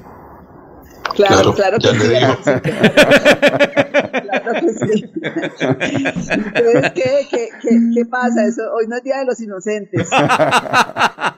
no, no, pero eh, eh, eh, ¿usted cuántos hermanos tiene a, a América? Yo tengo, yo tengo esto, cinco hermanos hombres y una hermana mujer. Imagínese, Eliezer, entonces él dijo que él era el hermano, no se sabía además cuál hermano era, ¿no? Sí. Ah, es el hermano menor, el hermano menor. ¿Qué iba a decir? De, ese, don Alfonso, de ese encuentro surge una inquietud en cuanto a la aspiración y el trabajo político de América eh, en ese propósito de llegar al Senado de la República. Eh, ¿Aquí en Santander está acompañando alguna fórmula a la Cámara de Representantes? No, no, yo no estoy acompañando ninguna fórmula en la Cámara de Representantes estamos avanzando en, la contienda del Senado y de conquistar esta curul, de arrebatarle y de arrancarle esta curul a la, oligarquía, hoy representada en los clanes políticos eh, incrustados en la política santanderiana y que han venido desfalcando al departamento y, pervirtiendo la institucionalidad democrática del departamento. Bueno, habrá más preguntas para América el próximo. Puede venir el lunes o el martes, ¿verdad? Sí, y le hacemos eh, más en principio, en principio para el lunes, ¿verdad? Listo, perfecto. Le esperamos acá, ¿no? Ok, Alfonsito, ok. Y, cuídese, y cuídese mucho, dígale que a su conductor que no corra mucho, ¿yo? Claro, claro, claro. Ahora, ahora me estoy desplazando en, en mula. Ah, bueno, listo, sí. Alfonso. Sí, sí, sí, sí, sí. Ahí no me pierdo la señal, en mula no me pierdo la señal. bueno, éxito. Sí, sí, muy amable. La, esperamos acá. Eh, a Edgar, es que coincidió, gracias a América, muy amable, muy gentil, es que coincidió porque Edgar vienes para otro asunto que nos tiene otra primicia, pero antes de él, eh, es que tenemos, ah, pero vamos a unos mensajes porque ahí está eh, el invitado por Laurencio, ¿cierto? El invitado por Laurencio, que es el doctor Luis Eduardo Díaz Mateos, ¿verdad, Laurencio? Sí, señor, ya está listo y está, está para salir hacia el cable un momentico, de un, Medio. Un momentico, doctor Luis Eduardo, no se vaya, que vamos a unos mensajes y regresamos. Son las 6 y 17. Héctor Mantilla, autor intelectual que se acabara la vagabundería de las fotomultas en Florida Blanca y Colombia. Por eso, el próximo 13 de marzo vote Cámara C107 Partido Conservador Héctor Mantilla. C107. Publicidad, política pagada. Amén, amén, amén. América al Senado. Ella es la voz del pueblo, la voz de los Olvidados, excluidos, violentados.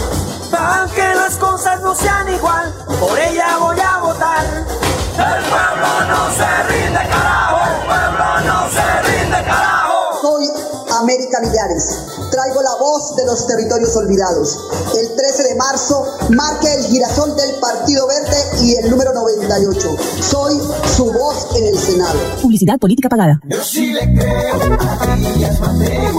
Yo sí le creo a Díaz Mateus. Santanderianos, le saluda Luis Eduardo Díaz Mateos, candidato por el Partido Conservador a la Cámara de Representantes. Los invitamos este próximo 13 de marzo a que trabajemos juntos por el campo, por la mujer, por el turismo, por la seguridad y la agroindustria. Vote Luis Eduardo Díaz Mateus, Cámara de Representantes C101. Publicidad política pagada. Queremos que disfrutes de un servicio de energía confiable y de calidad. Por eso, trabajamos en el mantenimiento de la infraestructura eléctrica. Para que estés informado oportunamente de las fechas y horarios, síguenos en nuestras redes sociales o consulta toda la información en www.esa.com.co. ESA, Grupo EPM, Vigilado Superservicios. Celebra con nosotros el Día Internacional de la Mujer. Fuerza Ciudadana, la fuerza del cambio. Este viernes 4 de marzo, super concierto privado. Artistas invitados, Rocío Durcal, de Yo Me Llamo. Eres la tristeza de mis ojos. Que llora Carol G, de Yo Me Llamo.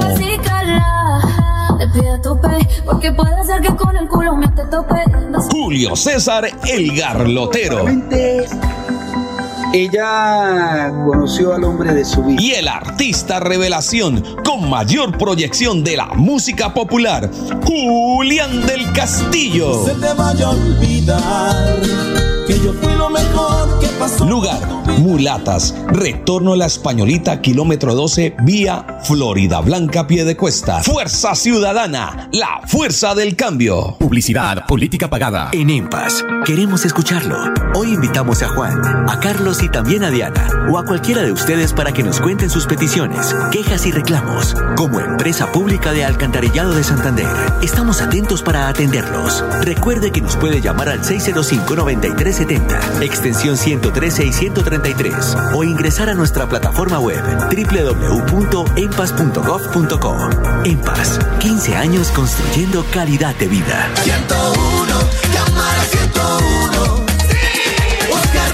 Amigos, les habla Oscar Villamizar Meneses. Logramos gestionar para que se inviertan más de 90 mil millones de pesos en la vía Curos Málaga. Acompáñenme con su voto, marcando Centro Democrático 101 a la Cámara de Representantes. Y con nuestra fórmula al Senado, Jenny Rosso, marcando Centro Democrático número 15 al Senado de la República. Oscar Villamizar es el 101. A la Cámara, vota Centro Democrático 101, Oscar Villamizar. Publicidad política pagada.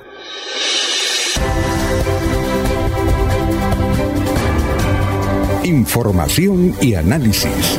Es el estilo de Últimas Noticias por Radio Melodía 1080 AM.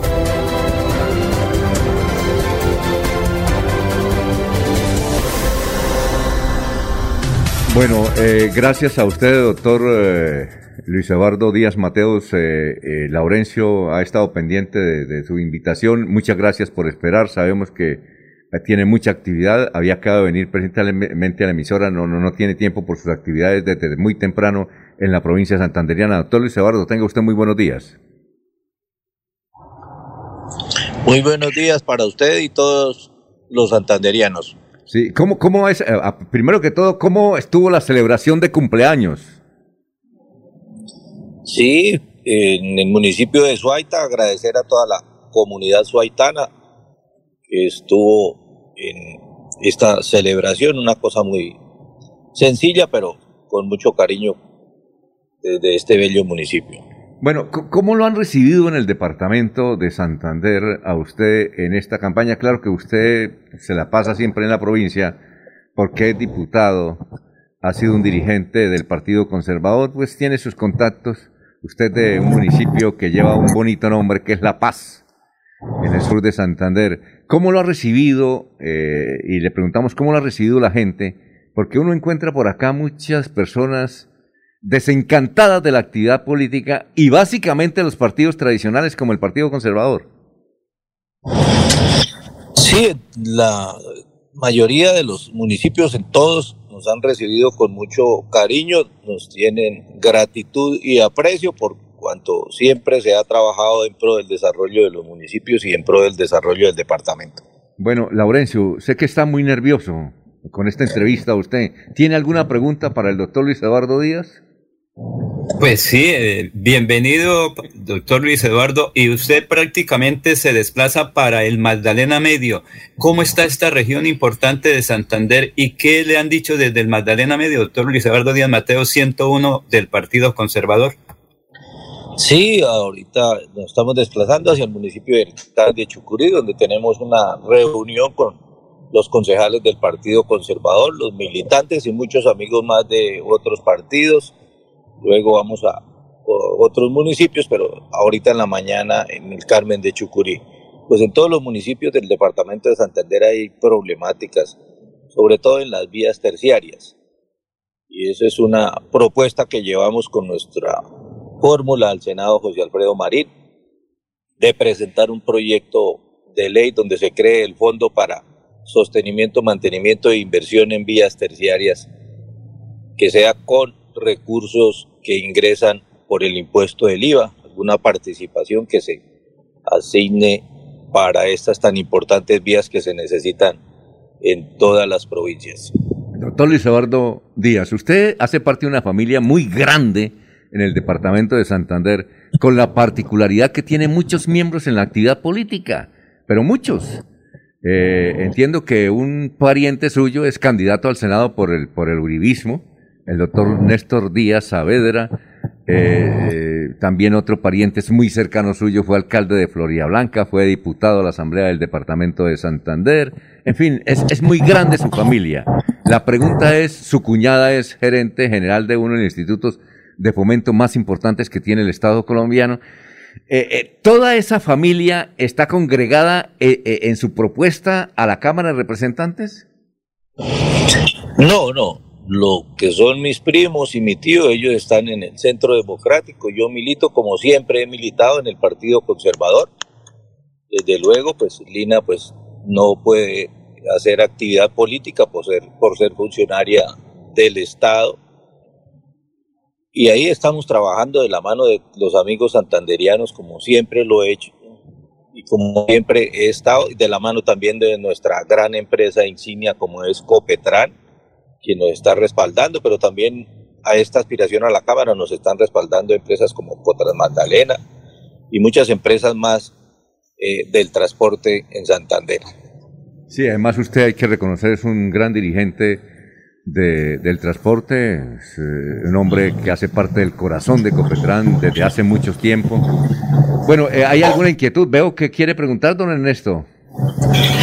Sí, Alfonso, preguntémosle al candidato a la Cámara de Representantes por el Partido Conservador que lleva el 101.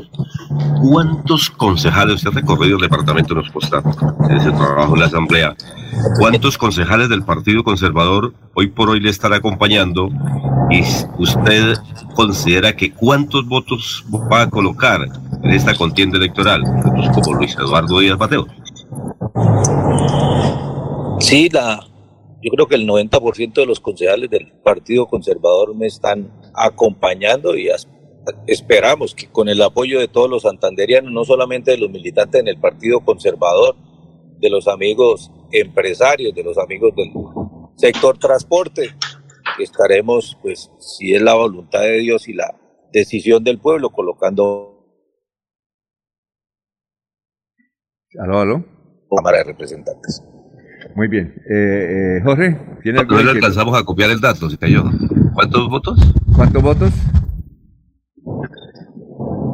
Sí, aspiramos a, a colocar el cariño de los santanderianos, no solamente de los militantes del Partido Conservador, de los empresarios, de las empresas del transporte, sino militantes de otros partidos. Aspiramos a colocar una suma de, yo creo que más de 57 mil votos en el departamento de Santander. Ujú. A ver, eh, esto, Jorge. Sí, sí, don Alfonso, con los buenos días para eh, Luis Eduardo Díaz eh, y a su aspiración a la Cámara de Representantes. Desde hace algún tiempo, el Partido Conservador eh, ha venido eh, cediendo terreno en lo que es su representatividad en, en- en- en el Congreso, por cuanto eh, llegó el momento en que se obtuvo eh, dos curules en la Cámara de Representantes a nombre de esta colectividad. ¿Cómo están los ánimos? A nivel de partido, ¿cómo ve los ánimos eh, de la militancia y el trabajo de, de los candidatos de la lista para poder lograr una nueva representación del partido en el Congreso por Santander? Sí, yo creo que hay siete, habemos siete candidatos a la Cámara de Representantes, todos estamos trabajando, todos estamos aportando para que el partido tenga una o posiblemente dos credenciales a la Cámara de Representantes. Muy bien, a ver, don Eliezer. Sí, don Alfonso, muchas gracias. Doctor Luis Eduardo, eh, ¿cuál es el momento actual del transporte? Cambiando un poquitico el tema político, pero creo que tiene mucha incidencia en su campaña política. Las empresas aéreas están ofreciendo pasajes hasta 30 mil pesos, 35 mil pesos, y ustedes para un recorrido, por ejemplo, a la ciudad de Medellín, que es lo más reciente que yo he logrado hacer vía terrestre y a través de Copetrán, porque respaldo mi empresa santanderiana, me gusta viajar por Copetrán, deben hacer ese recorrido por 70 mil pesos. ¿Cómo es esa lucha? ¿Están en- en mucha desventaja el transporte terrestre, sobre todo el de pasajeros, en comparación con las compañías aéreas? Sí, ahí efectivamente hay unas desventajas, pero nosotros continuamos prestando este servicio público de transporte de pasajeros intermunicipal. Eh, en estos meses, como son febrero, marzo, pues la producción se baja y pues lo más importante es prestarle el servicio a nuestros clientes, así la producción o la ganancia pues sea mínima o se vaya a rojo, pero es una, una prestación continua del servicio que debemos hacerlo por, para tener a nuestra clientela ahí eh, siempre confiando en Copetrán. Bueno, eh, doctor Julio, ¿usted tiene alguna referencia para el doctor Luis Eduardo? Doctor Julio. Bueno, se, se nos fue el doctor Alfonso. Julio. Eh, bueno, doctor Julio, agradecerle a usted, doctor Luis Eduardo Díaz, eh, por su trabajo. Ah, hay, hay unidad dentro de su movimiento, el que respalda a Luis Eduardo Díaz, para votar, eh, es decir, con familiares eh, en todo el territorio colombiano que tenga usted, eh, para el Senado de, José Alfredo Marín. Sí, la unidad y la seriedad que siempre me ha eh, caracterizado en la política, em- estamos respaldando a José Alfredo Marín al Senado, Partido Conservador número 20, no solamente Luis Eduardo Díaz Mateo, sino mi familia, mis amigos y todos los que están alrededor de este movimiento político dentro del Partido Conservador y muchos más amigos. Eh, por ejemplo, la empresa Copetrán apoya a José Alfredo Marín, la empresa Cotras Magdalena apoya a José Alfredo Marín y todo lo que tiene que ver con lo que está las personas que están apoyando a Luis Eduardo Díaz Mateo se están apoyando a José Alfredo Marín porque es nuestra fórmula y es nuestro querer que él sea nuestro senador de la República. Doctor, eh, doctor Luis, ¿usted sí cree que Laurencio Gamba va a votar por usted? Yo no creo, yo estoy seguro como siempre lo ha hecho. Bueno, oiga, muchas, muchas gracias. Pero Alfonso, pero Alfonso, falta una cosita. Doctor Luis Eduardo, usted que conoce el campo, ¿qué se debe hacer por el sector rural de Santander, el cual usted conoce muy bien? Sí, lo primero pues es la, la presentación de una ley para que se cree el fondo para las vías terciarias, con eso los municipios que no tienen una capacidad financiera para hacerle mantenimiento a estos más de 19 mil kilómetros que hay en el departamento de Santander de vías terciarias, tengan esta posibilidad de tener esos recursos específicos para su mantenimiento e inversión en vías tercia- terciarias, además que se desarrolle la ley que se aprobó para la regulación de los insumos eh, agrícolas, que es bien importante para darles garantías a nuestros campesinos y darle garantía a este sector que es tan importante para la economía de nuestro departamento. Muy bien, muchas gracias. Le, le, quiero preguntar al doctor Luis Eduardo, ahora que va de correría y esta última para terminar. Eh, en esos viajes usted conduce, le trae recuerdos de cuando fue conductor eh, básicamente de Copetrán y allá por la provincia de Vélez. ¿Conduce los vehículos? Sí, por lo general cuando el conductor pues tiene ya varias horas de, de trabajo, pues hay que hacer la labor de conducir, cosa que es satisfactoria, que es grata porque siempre ha sido una de mis profesiones y la llevo en el alma como siempre ha sido desde que fui conductor en Copetrán. Muy bien, muy amable, doctor Luis Eduardo Díaz Mateus, éxito en esa gestión y en ese trabajo. Muy amable por haber estado aquí en Radio Melodía. Muchas gracias a ustedes, invitar a los santanderianos a que nos acompañen en el tarjetón de cámara marcando la sede del Partido Conservador y el número 101. Muchas gracias y que Dios los bendiga. Muy bien. Son las 6 de la mañana, 33 minutos. Estamos en Radio Melodía.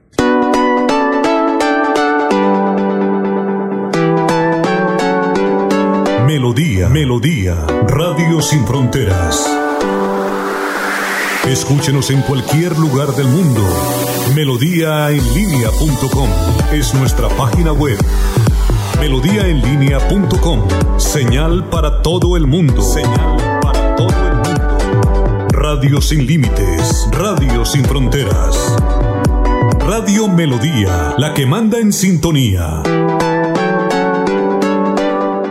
Mantilla, autor intelectual que se acabara la vagabundería de las fotomultas en Florida Blanca y Colombia. Por eso, el próximo 13 de marzo vote Cámara C107 Partido Conservador Héctor Mantilla. C107 Publicidad, política pagada. Soy Humberto de la Calle. Este año no soy candidato a la presidencia de la República, pero sí encabezo la lista al Senado de la coalición Alianza Verde Centro Esperanza. Hay gente que dice que yo estoy elegido, pero no. Necesitamos mucha fuerza en el Senado para promover el cambio. Cada voto cuenta, su voto cuenta. Puede votar por mí en el tarjetón del Senado marcando el logo de la coalición Alianza Verde Centro Esperanza y luego marcar también el número uno. Publicidad política pagada. ¿Y usted cómo se llama? A mí me llaman en el cultivo triple 15. papito. Usted no es hecho en Colombia. Le falta la potencia, la originalidad y la productividad que tiene Nutrimón Triple 15, el del punto verde. Definitivamente no se llama Triple 15. Ahora hay fertilizantes que quieren imitar a Nutrimón Triple 15, el de siempre. No se deje engañar. El verdadero nombre del Triple 15 es Nutrimón, el fertilizante del punto verde. Monómeros, los originales desde 1967, siempre cosechando lo mejor de nuestra tierra. Amigos santanderianos, los saluda Diego Fran Ariza, candidato a la Cámara de Representantes por el Partido Liberal con el número 101 en el tarjetón. Tenemos una propuesta seria de trabajo legislativo, de control político y de gestión. Los invito a votar este 13 de marzo para seguir trabajando al 101 por Santander. Publicidad, política pagada. Cada día trabajamos para estar cerca de ti. Te brindamos soluciones para un mejor vivir. En Cajasal somos familia, desarrollo y bienestar. Cada día más cerca para llegar más lejos. Con Cajasal. Vigilado Supersubsidio. Amén, amén, amén. América al Senado. Ella es la voz del pueblo, la voz de los territorios. Olvidados, excluidos, violentados. Para que las cosas no sean igual, por ella voy a votar. El pueblo no se rinde, carajo. América Millares. Traigo la voz de los territorios olvidados. El 13 de marzo marque el girasol del Partido Verde y el número 98. Soy su voz en el Senado. Publicidad política pagada. Yo sé que es lo bueno.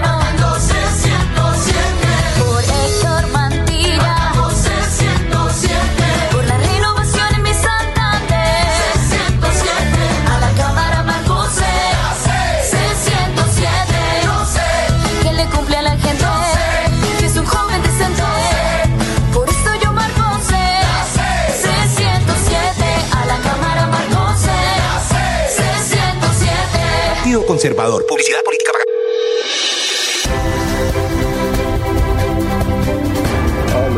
Información y análisis. Es el estilo de Últimas Noticias por Radio Melodía 1080 AM.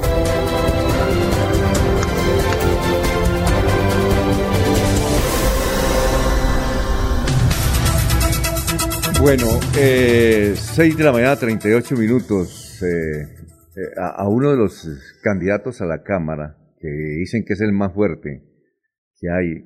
¿Cuál cree usted, Edgar, que es el candidato más fuerte a la Cámara de Representantes de cualquier partido? Dígame uno, dígame uno. Mm, Yo, yo le digo uno, pero dígame uno.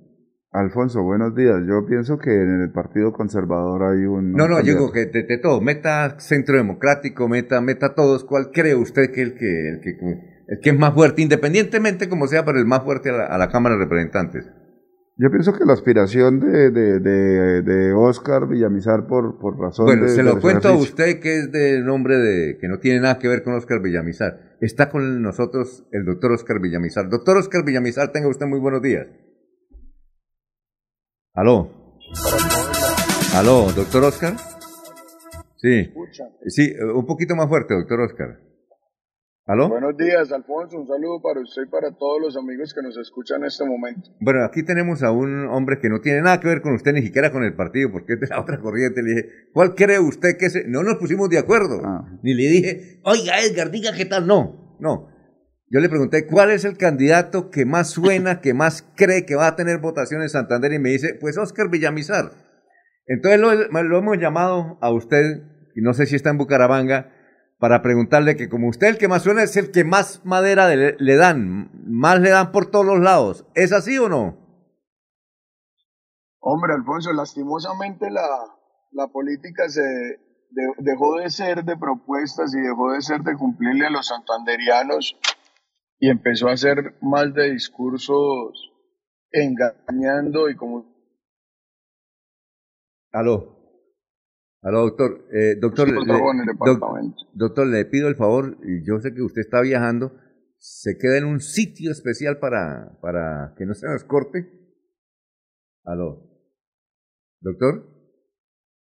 Hola, hola, se cortó. Es que, es que es difícil, ¿no? Bueno, perfecto. Mientras llega la información, mientras vamos con más noticias, aprovechemos eh, la estadía de don Ernesto Alvarado. Don Ernesto. A América no se le caía la comunicación porque iba en mula, ¿no? Seguramente Oscar, Oscar viajando en aló. carro, Sí, pues, es- ahora es sí. más Ya difícil. ten- eh, Ah, bueno, ahí la recuperamos. Sí, doctor A Oscar. Villamizar. ¿Nos escucha, doctor Oscar? ¿Aló? Sí, señor. Por favor, quietico.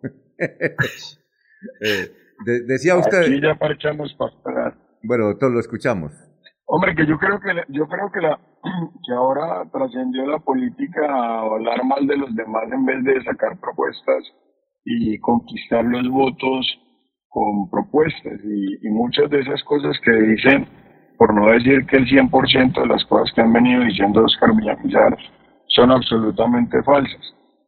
Pero bueno, ese, ese es el mal ejercicio de la política que algunos que son dueños de la moral se la se quieren se quieren o han cogido carrera para, para lograr ponerse en votos. Sí, y, y- el, el asunto, doctor, por ejemplo, nos, nos dieron una, un audio de eh, el hijo de Ernesto Samper, Miguel Samper, que inclusive estuvo aquí ayer, creo que fue, o ayer, eh, y él allá en la Universidad UDI, entiendo, le dio madera a usted con todo, eh, con todo lo que pudo y otras, y otras personas también. Pero eh, eh, siempre se refieren al caso de la finca, que usted no le entrega, que usted no, puede lograr un procedimiento para entregar esa finca así, independientemente porque le dan es por ahí, hombre. Y la familia que está esperando la finca, pues seguramente pues es utilizada para decirle, mire, eh, pídale la finca a, a Oscar Villamizar y lo deja mal ante cierto sector ciudadano. Claro, por supuesto, pero lo que no puede pasar, Alfonso, es el tema de la doble moral. Yo creo que aquí no puede servir eh, de alguna manera los espacios en política para querer presionar a la justicia para las cosas que le convienen, para echar el discurso que les conviene y eh, después decir que se está presionando a la justicia en las cosas que no les convienen a uno u otro candidato. Yo soy respetuoso de la justicia, entre otras cosas, porque hago parte de un escenario que si bien no está en la rama judicial también, sí, es, sí existe y, y es la comisión de acusaciones. Mal haría yo en estar presionando o no para que avancen en los procedimientos. Yo le he dejado eso al juez, yo le he dicho, acá hay un auto del juez primero civil del circuito en materia de tierras que, que dice que él se abstiene de fijar fecha y hora para la entrega y nosotros finalmente lo único que estamos haciendo es haciéndole caso a la justicia. Si mañana fijan fecha y hora, pues mañana vamos y entregamos el predio. Nosotros no hemos tenido ningún problema, nunca hemos dicho que no lo vamos a entregar. Finalmente, el tema nuestro no es un tema ni con la familia, ni con, ni, digamos, ni con ninguna de las personas en torno al proceso de restitución de tierras. Yo no, yo no entiendo eh, cuáles son los ataques. Finalmente, eh, digamos, no entiendo cuál es la base de los ataques diferente al escenario político, porque Ernesto, el hijo de Ernesto Samper, que no lo he visto en mi vida. Ayer me mandaban un audio donde eh, Rodolfo Hernández, candidato a la presidencia, también hablaba de Oscar Villamizar. Eh, entiendo que eso fue grabado el día de ayer en otra emisora. Pero bueno, digamos, ese, este es el ejercicio de la política propio de las cosas. Yo no sé si ustedes escucharon ese audio también, pero usted dijo algo muy claro, Alfonso. Acá entre uno más trabaja, porque finalmente eh, no conozco yo un de un congresista que haya hecho los, los cuatro años el ejercicio que hicimos nosotros, de salir a hablar con la gente, de ir a los pueblos, de salir a los barrios, de hacer brigadas, de hablar con todas las personas que pudiésemos en el departamento de Santander y finalmente dar soluciones, porque Oscar Villamizar hoy no está eh, haciendo compañía con nada más que los resultados que hemos dado estos cuatro años en traer inversión también para el departamento de Santander.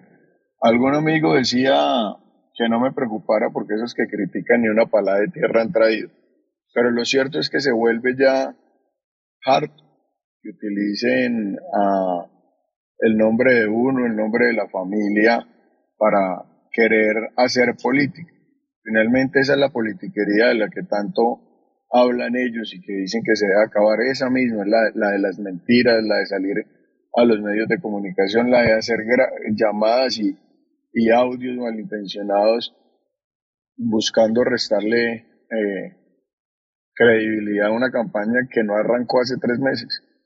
La campaña de nosotros arrancó el 12 de marzo del 2018 cuando un día después de haber salido elegidos arrancamos nosotros a recorrer el departamento para hablar con todos los santanderianos. Ahora, doctor Oscar Villamizar, nosotros lo, eh, lo hemos llamado por lo siguiente. Es que resulta que, eh, curiosamente, el Centro Democrático dijo hay libertad para que voten en, la, en las consultas. En las consultas teniendo candidato propio.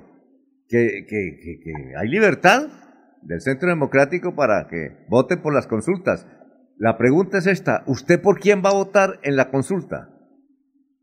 Alfonso, yo vi la noticia ayer, no he podido revis revisar la fuente, no, realmente he estado embolatado y no he podido mirar el tema de las consultas.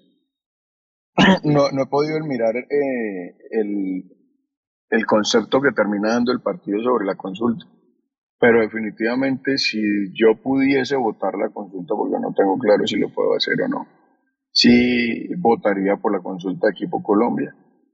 Y si pudiese votar la consulta, vuelvo a repetirlo, votaría porque creo que este país necesita un gerente y un comandante en jefe. Entiendo que tenemos, eh,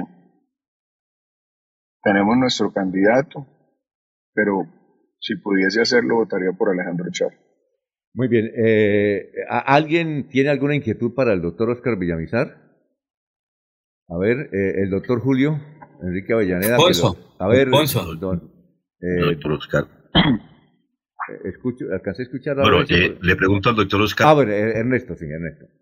eh, mientras vienen mis compañeros, eh, en este recorrido que hace por el departamento de Santander, eh, se siente el fervor a acompañarle mm, en esta contienda electoral, y ya lo decían algunos, pues hasta es el que más fuerte le dan. Y dicen que cuando uno eh, tiene posibilidades, todo el mundo le tira piedras. Se ha manifestado que eso no le preocupa. Eh, sigue su camino adelante, indudablemente, para que la gente le siga acompañando sin ningún inconveniente y solamente hablando de su campaña, que es lo que le quiere entregar a los colombianos ahora en la Cámara, como mejor a los santanderianos. Ernesto, yo he sido supremamente respetuoso con la gente. A nadie eh, le he salido a pelear. Solo que mire lo que pasó ayer, un candidato a la presidencia, eh, Rodolfo Hernández, exalcalde de Bucaramanga, pero candidato a la presidencia, voltea a mirar a Oscar Villamizar, que es uno de los 70 candidatos a la Cámara. Uno diría que es una hormiguita al lado de la candidatura nacional que tiene Rodolfo y el interés que tiene por llegar a la presidencia de la República. Empecemos a buscar las razones de por qué lo hace. Me decían a mí que horas antes se habían sentado a leer encuestas con su equipo eh, cercano, con su equipo de asesores, y veían la, y veían la gran posibilidad que como esta campaña va bien, gracias a Dios, ellos no tuviesen eh, cómo elegir a sus representantes a la Cámara. Yo creo que uno no puede salir a atacar. Lo Rodolfo decía que compramos, que nosotros compramos votos. A mí me encanta, que lo compramos además por toneladas. Yo reto a Rodolfo que salga con las pruebas a demostrar que nosotros compramos votos. Que tenemos un mundo de vallas. Yo invito a los órganos de control, al Consejo Nacional Electoral, a la Procuraduría, a todos los órganos de control, a la Fiscalía, a que salgan a revisar si estamos cometiendo algún delito con el número de vallas que tenemos. Finalmente él dice que no hay nadie que regale vallas. Yo tengo varias de esas vallas, dueños de las vallas, que me han dicho nosotros se las vamos a donar. Hablaba de las cantidades de impresos y de las cantidades de avanzadas. Tal vez la campaña con menos gastos en ese tipo de cosas es la nuestra. Hablaba de una plata robada, que todo esto, sumado a lo que dice de la plata robada, me parece gravísimo, porque finalmente él quiere ser presidente de la República. Entonces, si tiene las pruebas, tiene que ir a denunciarla. Lo que no puede, lo que no puede seguir pasando es que sienta que nuestra campaña, que es una campaña que hoy goza del respaldo de los santanderianos, sea una campaña que le va a dañar sus proyectos políticos. Yo vuelvo a decirlo, en un proceso tan importante como es la presidencia de la República, voltearse a ver a Óscar Villamizar, que es una hormiguita dentro del escenario de la Cámara de Representantes. Yo creo que a ellos también les, algo les está incomodando y ese algo tiene que ser que efectivamente ven que hay mucha posibilidad de que Centro Democrático salga con dos cámaras y que ellos seguramente no alcancen a obtener las curules que ellos estaban pensando.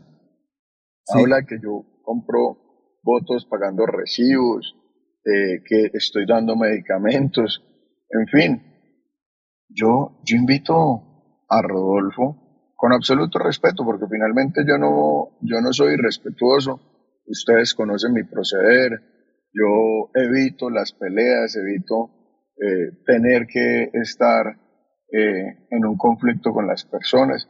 Creo que eso no es lo que necesita el país. Creo que el país no está necesitando que los políticos vayan a cascarse unos a otros porque sí, los, sino que el país está necesitando son soluciones. Pero invito a Rodolfo a que efectivamente eh, muestre las pruebas de lo que está diciendo y que se las muestre además a la justicia, porque finalmente eh, todo lo que él dice es que yo estoy cometiendo delitos, entonces yo sí lo invito a que haga la denuncia. Y se despedía diciendo que si yo era muy machito que lo denunciara. Más allá de ser machito, no, la gente no puede ir con la imagen de otro trapeando el piso, acabándolo, queriendo acabar. Yo, no tengo ningún problema. A mí no me están investigando. A mí no me están investigando. Yo lo invito a él, a él sí lo están investigando. Y, todos conocemos el por qué lo están investigando, pero a mí no me están investigando. Yo estoy muy tranquilo en mi escenario político, pero además le voy a decir una cosa, Ernesto. Yo soy un hombre juicioso, en mis discursos lo he dicho. Yo no llego a prometer, yo llego a contarles qué hemos hecho sin haber prometido sin haber prometido nada. Y en lo que nosotros hemos hecho en el departamento de Santander, hoy me da la tranquilidad de gozar con el apoyo de los santanderianos. Yo no ando entregando cartacheques buscando mentirle a los electores con 20 mil casas que final no terminé, finalmente no terminan construyendo ni una. Él sí lo hizo, él sí compró votos con cartacheques. Eh, eh, finalmente, porque no tenemos más tiempo para preguntas y no para una respuesta puntual, usted, frente a eso, que le digan que usted está robando la plata y con plata robada está comprando votos, ¿usted va a ir a la fiscalía a denunciarlo? yo voy a hacer todas las acciones legales, porque es que yo no, yo no, primero, tengo la absoluta tranquilidad de no estar haciendo, ni, de estar cometiendo ningún delito. Pero adicionalmente lo que sí decirles es que el daño lo hacen para después tener que decir, sí, qué pena, me equivoqué. Así, así lo hizo con Dilian Francisca Toro. Y le tocó salir a decir que era mentira lo que él estaba diciendo. Pero finalmente el daño lo hacen eh, generándole ese ruido al Bre Oscar Villamizar. Efectivamente lo vamos a hacer. Vamos a tomar todas las acciones legales, tanto de tutela, para que no mancille mi buen nombre, como lo vamos a hacer en la denuncia penal. Muchas gracias, doctor Oscar Villamizar, muy amable por haber estado aquí en Radio Melodía.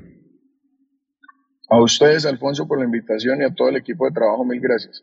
Bueno, son las 6 y 53. 101, cámara 101.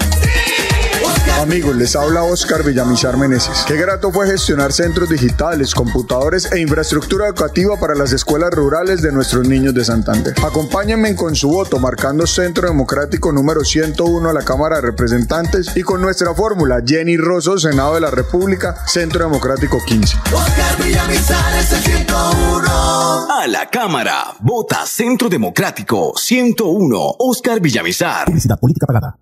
Queridos amigos de Floria Blanca, quiero invitarlos este viernes 4 de marzo a las 7 y 30 de la noche para que nos acompañen en el auditorio G12 para hacer ese gran encuentro de amigos de Floria Blanca con Héctor Mantilla que quieren continuar generando esa transformación que logramos hacer en nuestra ciudad con tan solo 20 años de edad. Hoy con 28 años queremos hacerlo desde la Cámara de Representantes y espero que nos veamos con nuestras familias y compartamos en este rato donde mandaremos un mensaje claro. Floria Blanca merece respeto, Santander merece renovación. Publicidad política pagada.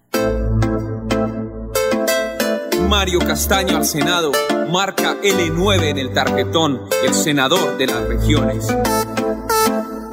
Mario Castaño por ti, por mí, por mi familia para servir, porque el pueblo digno quiere vivir. Mario Castaño con la gente, Mario Castaño si se siente, el senador de las regiones dice presente, presente, presente. Mario Castaño con la gente, Mario Castaño si se siente, el senador de las regiones dice presente, presente, presente. Publicidad política pagada. Atención. Noticia de última hora. En Paz hace una invitación especial para que cuidemos lo que nos pertenece, el medio ambiente. No arrojes papel, botellas plásticas, tapabocas, toallas higiénicas o cualquier tipo de residuos que obstruyan las tuberías. Haz un manejo consciente de lo que botas y dónde lo botas. Sé parte de la solución y sigamos construyendo calidad de vida juntos. En paz.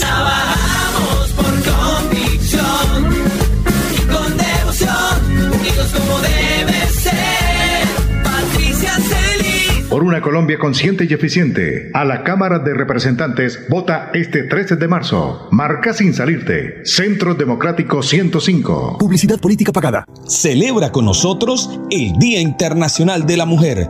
Fuerza Ciudadana, la fuerza del cambio. Este viernes 4 de marzo, super concierto privado. Artistas invitados, Rocío Durcal, de Yo Me Llamo. Eres la tristeza de mis ojos. Carol G, de Yo Me Llamo.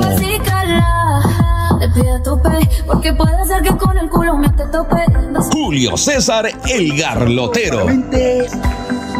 Ella conoció al hombre de su vida. Y el artista revelación con mayor proyección de la música popular, Julián del Castillo. Se te vaya a olvidar que yo fui lo mejor que pasó. Lugar, Mulatas, retorno a la Españolita, kilómetro 12, vía Florida Blanca, pie de cuesta. Fuerza Ciudadana, la fuerza del cambio. Publicidad, política pagada. Yo sí le creo a Díaz Mateus. Yo sí le creo a Díaz Mateus. Santanderianos, le saluda Luis Eduardo Díaz Mateos, candidato por el Partido Conservador a la Cámara de Representantes. Los invitamos este próximo 13 de marzo a que trabajemos juntos por el campo, por la mujer, por el turismo, por la seguridad y la agroindustria. Vote Luis Eduardo Díaz Mateus, Cámara de Representantes C101. Publicidad política pagada. Escucha Últimas Noticias por Radio Melodía. Últimas Noticias por Radio Melodía, la que manda en sintonía.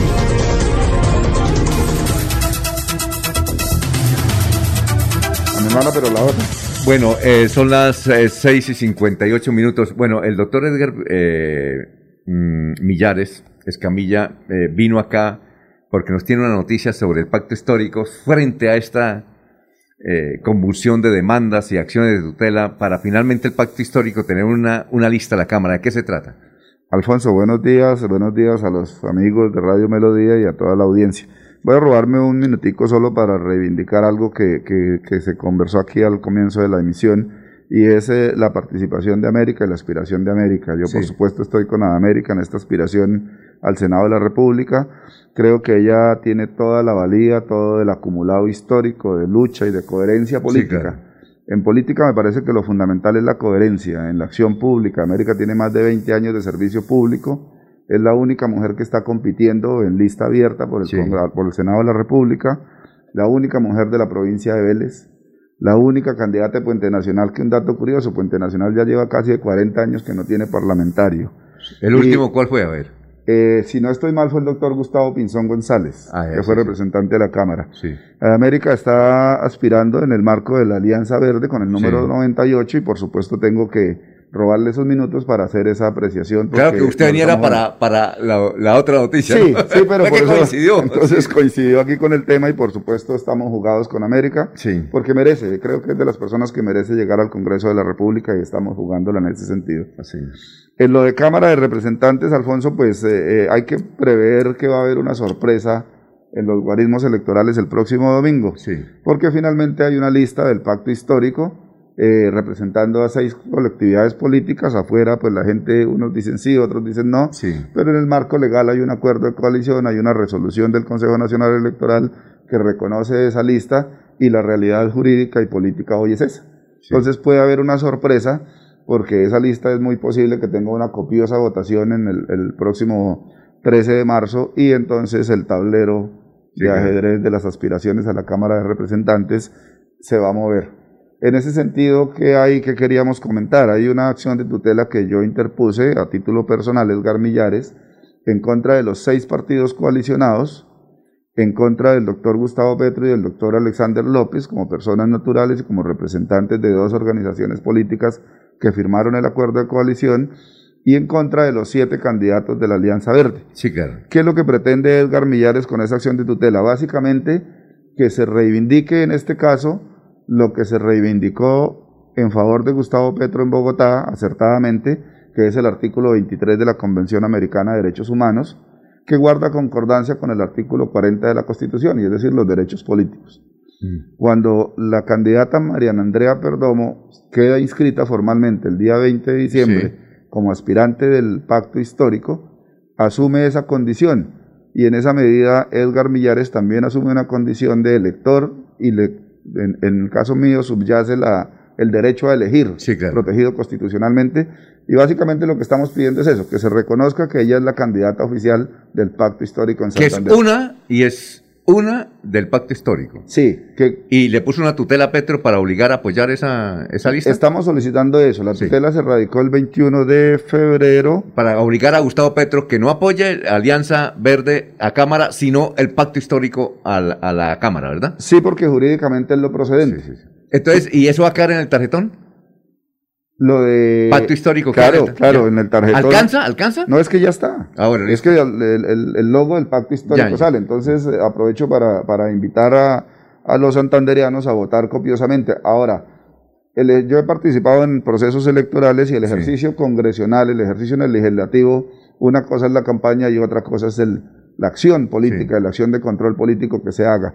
Entonces, eh, eh, estamos seguros de que en la eventual posibilidad de que Mariana Andrea, en representación del pacto histórico, tenga esa, esa curul, pues vamos a trabajar obviamente con el gobierno que aspiramos que llegue, que es el de Gustavo Petro, porque estamos jugados en esa decisión y vamos a estar en favor de todas las políticas que convengan al país y que convengan específicamente al departamento de Santander. Bueno, muchas gracias. Vamos a una pausa. Son las 7 de la mañana, Ya. 3 minutos. Aquí Bucaramanga, la bella capital de Santander.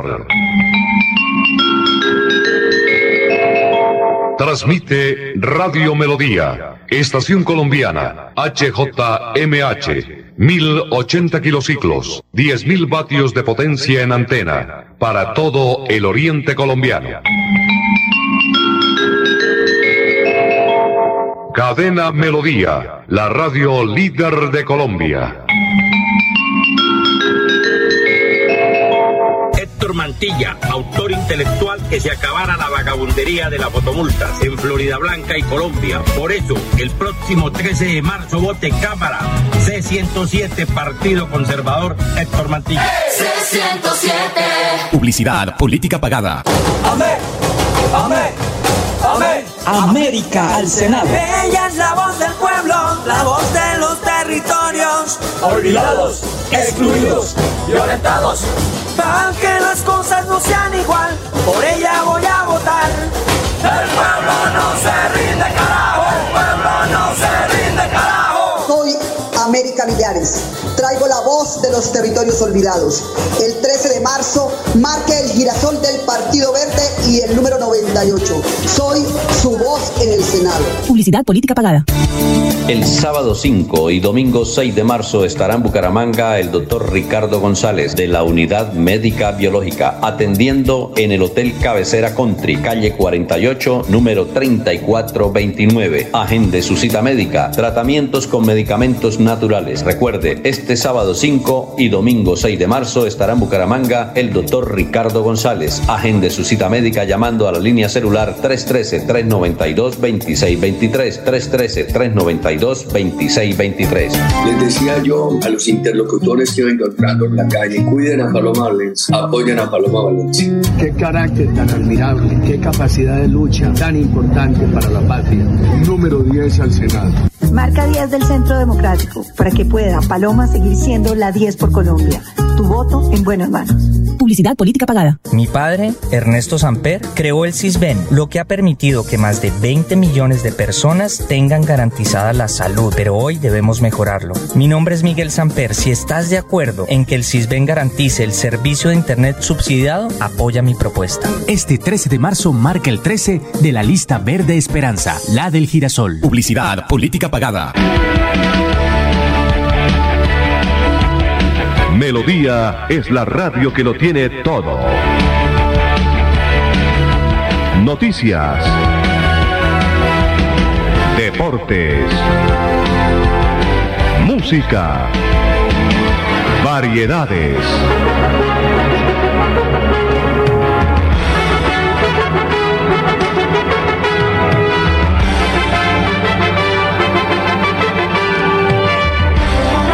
Melodía La Grande.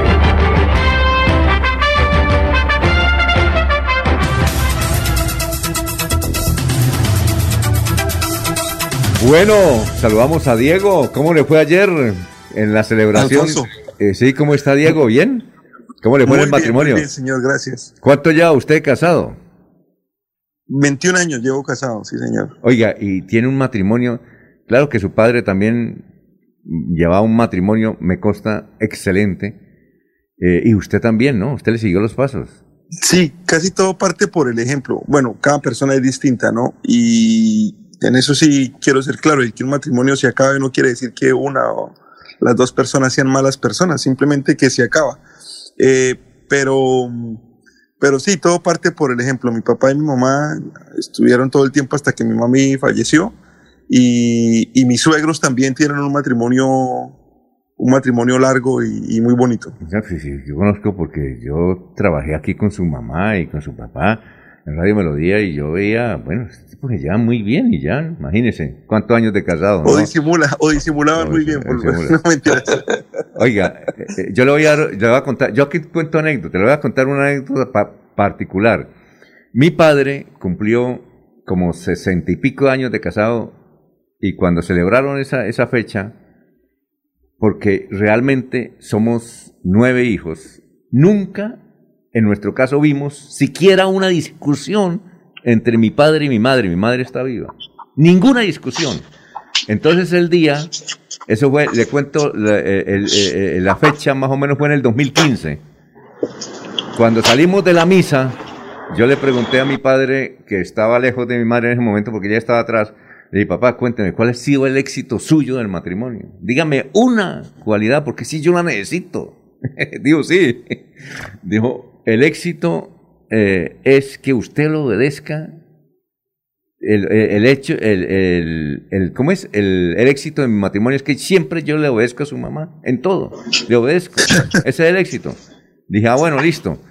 Mi madre que estaba al fondo, cuando iba saliendo, le, le, llegamos a la casa, le dije, mamá, cuénteme acá. Mi papá estaba en otra parte, en el fondo de, de la casa, atendiendo otros asuntos. Entonces le dije, mamá, cuénteme, ¿cuál es el, sido el éxito de su matrimonio? Dijo una sola cosa, le obedezco a su papá. Oiga, pero es que la anécdota no termina ahí. Resulta que ese día, esa noche era un sábado, había un concierto acá en, eh, en, el estadio Alfonso López y venía Willy Colón. A mí no me gustan los conciertos. Sí. Lucho Borges, a través de Aníbal Morales, me, me había dado un cupón para ir a, a, a, a, estar en un buen sitio, pero yo no quería ir. Pero mi esposa sí quería ir. ¿Sí? Entonces eh, me acordé de la insinuación de mi padre. Dije, bueno, no estoy de acuerdo, pero voy a ir, voy a obedecerlo, voy a empezar. ¿Sí? Y empecé. Y fui. Resultado, me robaron el celular que había acabado de comprar. no, o sea, los conse el consejo no fue bueno. ah, bueno. bueno. Bueno. Bueno. A veces, a veces pasa, Alfonso, a veces pasa. Bien, perfecto. Noti el tema de hoy. Bien. Bueno, el tema de hoy, Alfonso. Ayer se jugó la segunda semifinal de la Copa del Rey. Recordemos que este año la Copa del Rey en España, por, eh, pues por deportivamente hablando, ha perdido un poco de interés porque no está ni el Real Madrid ni el Barcelona.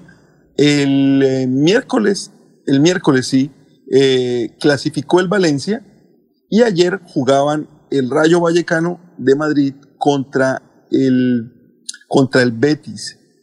Y en el partido anotó un tremendo golazo de tiro libre el brasileño Bebé. Pero un golazo, Alfonso, si usted no lo ha visto, búsquelo en internet y véalo. Un golazo de tiro libre.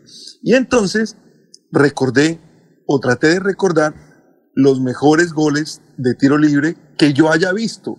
Sé que históricamente hay muchísimos pateadores de tiro libre y antes yo empecé a ver fútbol más o menos en 1982, 83 y, antes de eso pues lógicamente los pateadores de tiro libre fueron muy famosos, algunos brasileros, los uruguayos, eh, los argentinos, por supuesto, pero le quiero recordar algunos de los mejores tiros libres que yo he visto.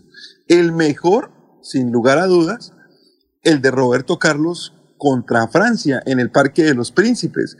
Un partido amistoso, eh, un tiro libre de muy lejos que se ve imponente en el momento en el que Roberto Carlos patea, se ve un buen gol, pero se ve mucho mejor cuando lo repiten con la cámara de atrás y se ve como el balón casi que arranca, sale en dirección a una esquina y vuelve y se mete pegado al palo y Bartés únicamente puede mirar. el portero francés. Aló. Sí, sí, Perdón. los- lo- lo- lo- sí, siga. Oh, perdón, oh, tuvo una pausa ahí. Eh, entonces, en ese sentido, ese es uno de los tiros libres que más recuerdo y que más me gustan. También eh, un tiro libre de Maradona indirecto dentro del área con el Nápoles, que a pesar de estar dentro del área, la manda por encima de la barrera y la pone en un ángulo. Eso me parece, ese, ese gol también jugando en Italia, eso fue más o menos en los ochentas, eh, también es memorable para mí. Recuerdo mucho cuando había un tiro libre a favor en el Mundial de Brasil, en el Mundial de, de, de Corea, de Corea y Japón, cuando estaba jugando Brasil y que tenían esta discusión entre Kaká, Roberto Carlos, Rivaldo, Ronaldinho y Juninho Pernambucano a ver quién le pegaba el balón. Eso yo creo que para el equipo rival debía ser una situación eh, de angustia y de apremio. Juninho Pernambucano, el jugador brasilero que jugó en el PSG, era todo un especialista en los tiros libres. Es uno de los jugadores que más tiene goles de tiro libre en la liga francesa. Recordemos que jugó casi toda su carrera en Francia y siempre se caracterizó por patear con muy poco impulso, que era otra moda en el tiro libre. Recordemos también la costumbre de Ronaldinho, el, el muelón Ronaldinho Gaucho, que fue uno de los primeros que empezó a pegarle a los tiros libres por debajo de la barrera.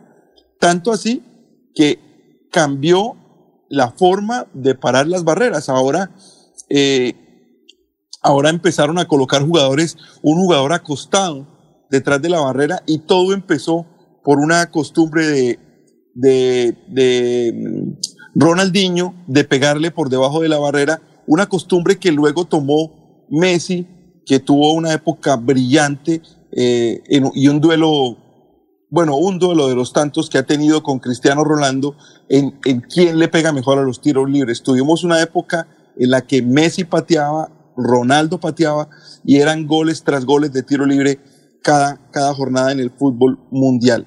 También tenemos unos muy recordados en Colombia, Alfonso. Arnulfo Valentierra, el jugador del Once Caldas, prácticamente le dio una Copa Libertadores a su equipo únicamente con los goles de tiro libre. Recordemos que en el camino del Once Caldas a la Copa Libertadores de América, Arnulfo Valentierra le hizo gol al Sao Paulo y al Santos de tiro libre para meter al equipo manizalita en la historia del fútbol colombiano hemos tenido muy buenos jugadores de eh, cobradores de tiro libre y hemos tenido muy buenos defensas. Recordemos a Gerson González, uno que jugó en el América, que era un pateador eximio y también tuvo goles con la selección Colombia. Recuerdo un partido contra Venezuela en el que gracias a los goles de Gerson González pudimos tener alguna opción y pudimos llegar a la victoria. Había un jugador, eh, Domínguez, uno de Millonarios, que le pegaba durísimo, un lateral que también fue figura e hizo muchos goles en el fútbol colombiano. Y en el mundo, ni hablar, Koeman, el holandés que jugó en el Barcelona, Sergio Ramos, el que jugó en el Real Madrid, también un defensa. Aló. Hola, hola. Se cortó. Hemos perdido a Diego. Aló. Bueno, hemos perdido a Diego. Ya estaba terminando el informe. Eh, Alfonso. Yo lo oigo perfecto, Alfonso. No, aquí no lo escuchamos. ¿No? No. Ahora sí, ahora sí. ¿Ahora sí? Sí, sí. Bueno, le termino rápidamente. Y hemos tenido algunos arqueros que, que han pateado también tiros libres y que han pasado a la historia. Rogerio Ceni, el del Sao Paulo, el brasilero, que es el que más goles hizo en su historia como pateador. Chilaver y por supuesto el gol de René Higuita a River Plate. Casi todos los tiros libres son golazos, Alfonso. Golazos como el que nos va a meter la registraduría de no tener centro de cómputo. Sí, señor. Bueno, muchas gracias, Diego. Éxitos. Son las 7. Nos vemos el lunes, ¿no? Alfonso. Sí, señor. Bueno, muy- muy- es que no tenemos. No deje A ver, pasar- sí. No deje pasar en alto el tema de Diego que le pregunta sobre el golazo del- de la no existencia del centro de cómputo en estas elecciones. Gracias a Dios Sí. tendremos nuestro propio centro de cómputo, Alfonso. Así es que, Diego, tendremos nuestro propio centro de cómputo gracias a la cadena Melodía. Muy amable, ¿no? Diego. Bueno, que esté muy Nos bien, vemos el Alfonso. lunes, ¿no? Nos vemos el lunes, señor. Listo. Son las 7:17. Queridos amigos de Floria Blanca, quiero invitarlos este viernes 4 de marzo a las 7 y 30 de la noche para que nos acompañen en el auditorio G12 para hacer ese gran encuentro de amigos de Floria Blanca con Héctor Mantilla que quieren continuar generando esa transformación que logramos hacer en nuestra ciudad con tan solo 20 años de edad. Hoy con 28 años queremos hacerlo desde la Cámara de Representantes y espero que nos veamos con nuestras familias y compartamos en este rato donde mandaremos un mensaje claro. Floria Blanca merece respeto, Santander merece renovación. Publicidad política pagada. Bienvenidos a su concurso. Si lo tiro, me tiro. Un concurso diseñado para usted que arroja todo tipo de residuos en el sistema de alcantarillado. El medio ambiente no es un juego. El buen uso del sistema de alcantarillado es fundamental para su cuidado. No arroje restos de papel, botellas plásticas, tapabocas, toallas higiénicas, tampones, desperdicios y todo tipo de elementos que taponan las tuberías. Tú puedes formar parte del equipo En Paz y proteger el medio ambiente. En Paz, construimos calidad de vida. Amén. Amén. Amén. América al Senado. Ella es la voz del pueblo, la voz de los territorios. Olvidados, excluidos, violentados. Para que las cosas no sean igual, por ella voy a votar. El pueblo no se rinde, carajo. Traigo la voz de los territorios olvidados. El 13 de marzo marque el girasol del Partido Verde y el número 98. Soy su voz en el Senado. Publicidad política pagada. Soel Caballero está en Últimas Noticias de Radio Melodía 1080 AM. Alfonso, para usted, para los compañeros, igualmente para todos los oyentes. El comandante del Departamento de Policía Mandarena Medio, coronel Alessandra Sánchez Acosta, manifestó que en lo que va corrido del año 2022, el delito ha presentado una reducción del 46%, hurto a motocicletas 30%, hurto a residencias 53%, hurto a comercio 50% y hurto a automotores en una reducción del 75%. Se dio total, un total de 240 capturas por los delitos de homicidio, concierto para delinquir, hurto calificado y agravado, pesca ilícita, porte ilegal de armas de fuego, entre otros. Se incautaron 29 armas de fuego y 5.505 kilogramos de estupefacientes. Realizaron un total de 225 comparendos a personas que presentaron comportamientos contrarios a la convivencia. Con un total de 142 campañas preventivas se generó acercamiento con la comunidad. Por otra parte, Integrantes de la Secretaría de Salud y la Policía de Turismo realizaron visitas de vigilancia y control a establecimientos que prestan servicios de alojamiento y hospedaje buscando que cumplan con los protocolos y medidas de bioseguridad, igual forma que presentaran los documentos actualizados, entre ellos el Registro Nacional de Turismo y el Registro Mercantil. Noticias con las que amanece el distrito continúan compañeros en estudios en últimas noticias de Melodía 1080 AM. Escuchemos eh, a esta hora, las 7.20 minutos, antes del profesor Enrique Ordóñez, esta promoción. Este domingo 13 de marzo, los colombianos elegimos nuestro nuevo Congreso. El moderno Centro de Computación Melodía generará al instante los resultados de todo el proceso electoral, transmitiéndolos en tiempo real por nuestras múltiples plataformas informativas con la dirección de Alfonso Pineda Chaparro, Julio Enrique Avellaneda, Diego Galvis, Jorge Caicedo, Laurencio Gamba, Sergio Rafael Serrano, Ernesto Alvarado, Eliezer Galvis, Arnulfo Otero y André Felipe Ramírez, el equipo periodístico de Melodía, le mantendrá informado desde las 3 de la tarde, voto por voto y hasta el resultado final de la elección. Presentan Deportivos Carvajal a tus pies. En ropa deportiva y calzado tenemos las mejores marcas del mundo. Seguridad Acrópolis, un servicio certificado. Seguridad Acrópolis, 20 años haciendo patria. Melodía, la que manda en sintonía. Melodía, primera en resultados, primera en elecciones.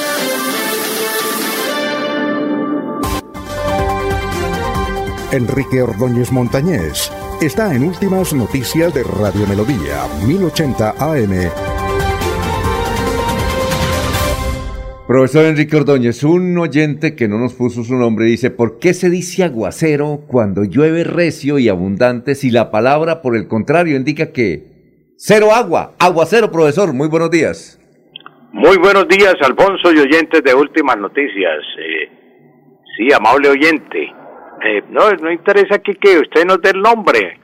Eh, mire que el doctor Mike Pombo, que sabe tanto de español, nos da su nombre, dice Mike Pombo. Cuando se trata de aclarar una palabra o un significado o alguna expresión mal empleada, pues no hay problema, se puede dar el nombre. Pero usted pregunta por aguacero. Hay, hay palabras en español que pues el significado no concuerda con, con lo que se dice. Mm, Entre esas palabras están aguacero. Aguacero quiere decir que no, no hay agua. Otra palabra es tamal, tamal. ¿Quién no se ha comido aquí en Santander un delicioso tamal un sábado, un domingo? Un tamal, tamal, tamal. Pero eso nos cae bien. Tamal está mal porque no es, no está mal, debería ser está bien, ¿no? Está bien en lugar de tamal. Sin embargo, no concuerda la escritura de la palabra tamal con el significado. Pero hay muchas palabras en español que su significado no tiene nada que ver con la escritura. Entre esas está precisamente la que cita el oyente, aguacero, que por su escritura creyéramos que no hay agua. Por el contrario, pues la lluvia de un aguacero es abundante, recia, impetuosa. Entonces, eso es lo que le podemos decir al oyente. Eliezer, Aguacero, por Sí. el contrario, es agua abundante. 723. Eliezer Cárdenas dice, ¿por qué los habitantes de la costa pronuncian la letra Eye como Y en palabras como caballo, vallenato, valledupar? eh, profesor.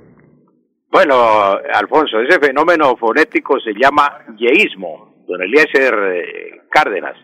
Ese fenómeno es el yeísmo, yeísmo, pronunciar la, la Y por, en lugar de la EYE. El doctor Manuel Zapata Olivella, que era un médico famoso, folclorista y escritor, y hermano de Delia Zapata Olivella, decía, mis paisanos, los costeños, tienen pereza articulatoria, eso se llama pereza articulatoria, pronunciar la L como Y. Y, y se escucha mucho en la radio, en la, en la radio, por ejemplo, cuando dan eh, un comercial o expresan, dicen, llame ya, llame ya, llame ya, llame ya, en lugar de llame ya. Eh, lo mismo que Festival Vallenato, dicen Festival Vallenato, Vallenato. Vamos a escuchar un vallenato, vallenato. Vamos a ir a Valledupar. ¿Qué hacer para eso? Pronunciar frente a un espejo las palabras y mm, decir, por ejemplo, ñapa, ñapa, ñapa, ñapa, ñapa, ñapa. Para pronunciar la Y hay que colocar la lengua abajo. Es velar. Velar. No palatina, no con el paladar, sino abajo. Abajo. ñapa, ñapa, ñame. Caballo, caballo, caballo. Llame, llame. Lluvia, lluvia, lluvia. Y así se aprende a pronunciar. Lo que pasa es que pues hay que hacerlo, son ejercicios seguidos. Pero no es que el costeño, lo que decía el doctor Zapata Olivella, pereza articulatoria. Entonces hay que evitar la pereza articulatoria practicando los ejercicios. Frente a un espejo, pronuncie las palabras que yo les digo. Ñapa, ñapa, ñapa, con ñ, con ñ, con ñ. ñapa, ñame, ñame. Llame, llame, llame, llame. Y así se aprende a pronunciar, Alfonso. Bueno, muchas gracias, profesor. Que pase un buen fin de semana, ¿no?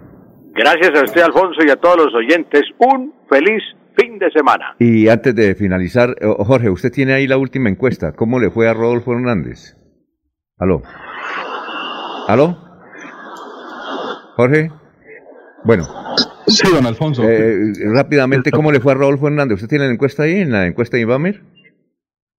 No han llegado a ese punto, están en, en los resultados de las consultas internas, sí. eh, donde de las tres consultas que van a realizar el 13 de marzo hay una eh, sorpresa en la que tiene que ver la, la, la, la consulta del, equi- del equipo Colombia, de la coalición Equipo Colombia, donde eh, Alejandro Char se mantiene en un segundo lugar, bastante cercano al primero, que sería Federico Gutiérrez. En la consulta, eh, la coalición Esperanza eh, sería Sergio Fajardo. Y tengo ya a resultados nacionales. Gustavo Petro uh, tendría un 46. Tiene, tiene dos niveles. En- Sí, sí, no. Primero, dígame, Gustavo Ah, Petro, segundo, ah, ¿cuál? noviembre y febrero. Gustavo de Petro en noviembre. de- No, no, no, no, de- no, ahora, no, ahora. Sí. ¿Cuál es el primero? ¿Gustavo Petro? Gustavo Petro, Sergio Fajardo, Rodolfo Hernández, tercer lugar. Eh, cuarto lugar, Federico Gutiérrez. Oscar Iván Zuluaga le sigue. Bueno, muchas gracias. Se nos acabó el tiempo. Sigamos en Radio Melodía y melodíaenlínea.com. Últimas noticias los despierta bien informados de lunes a viernes.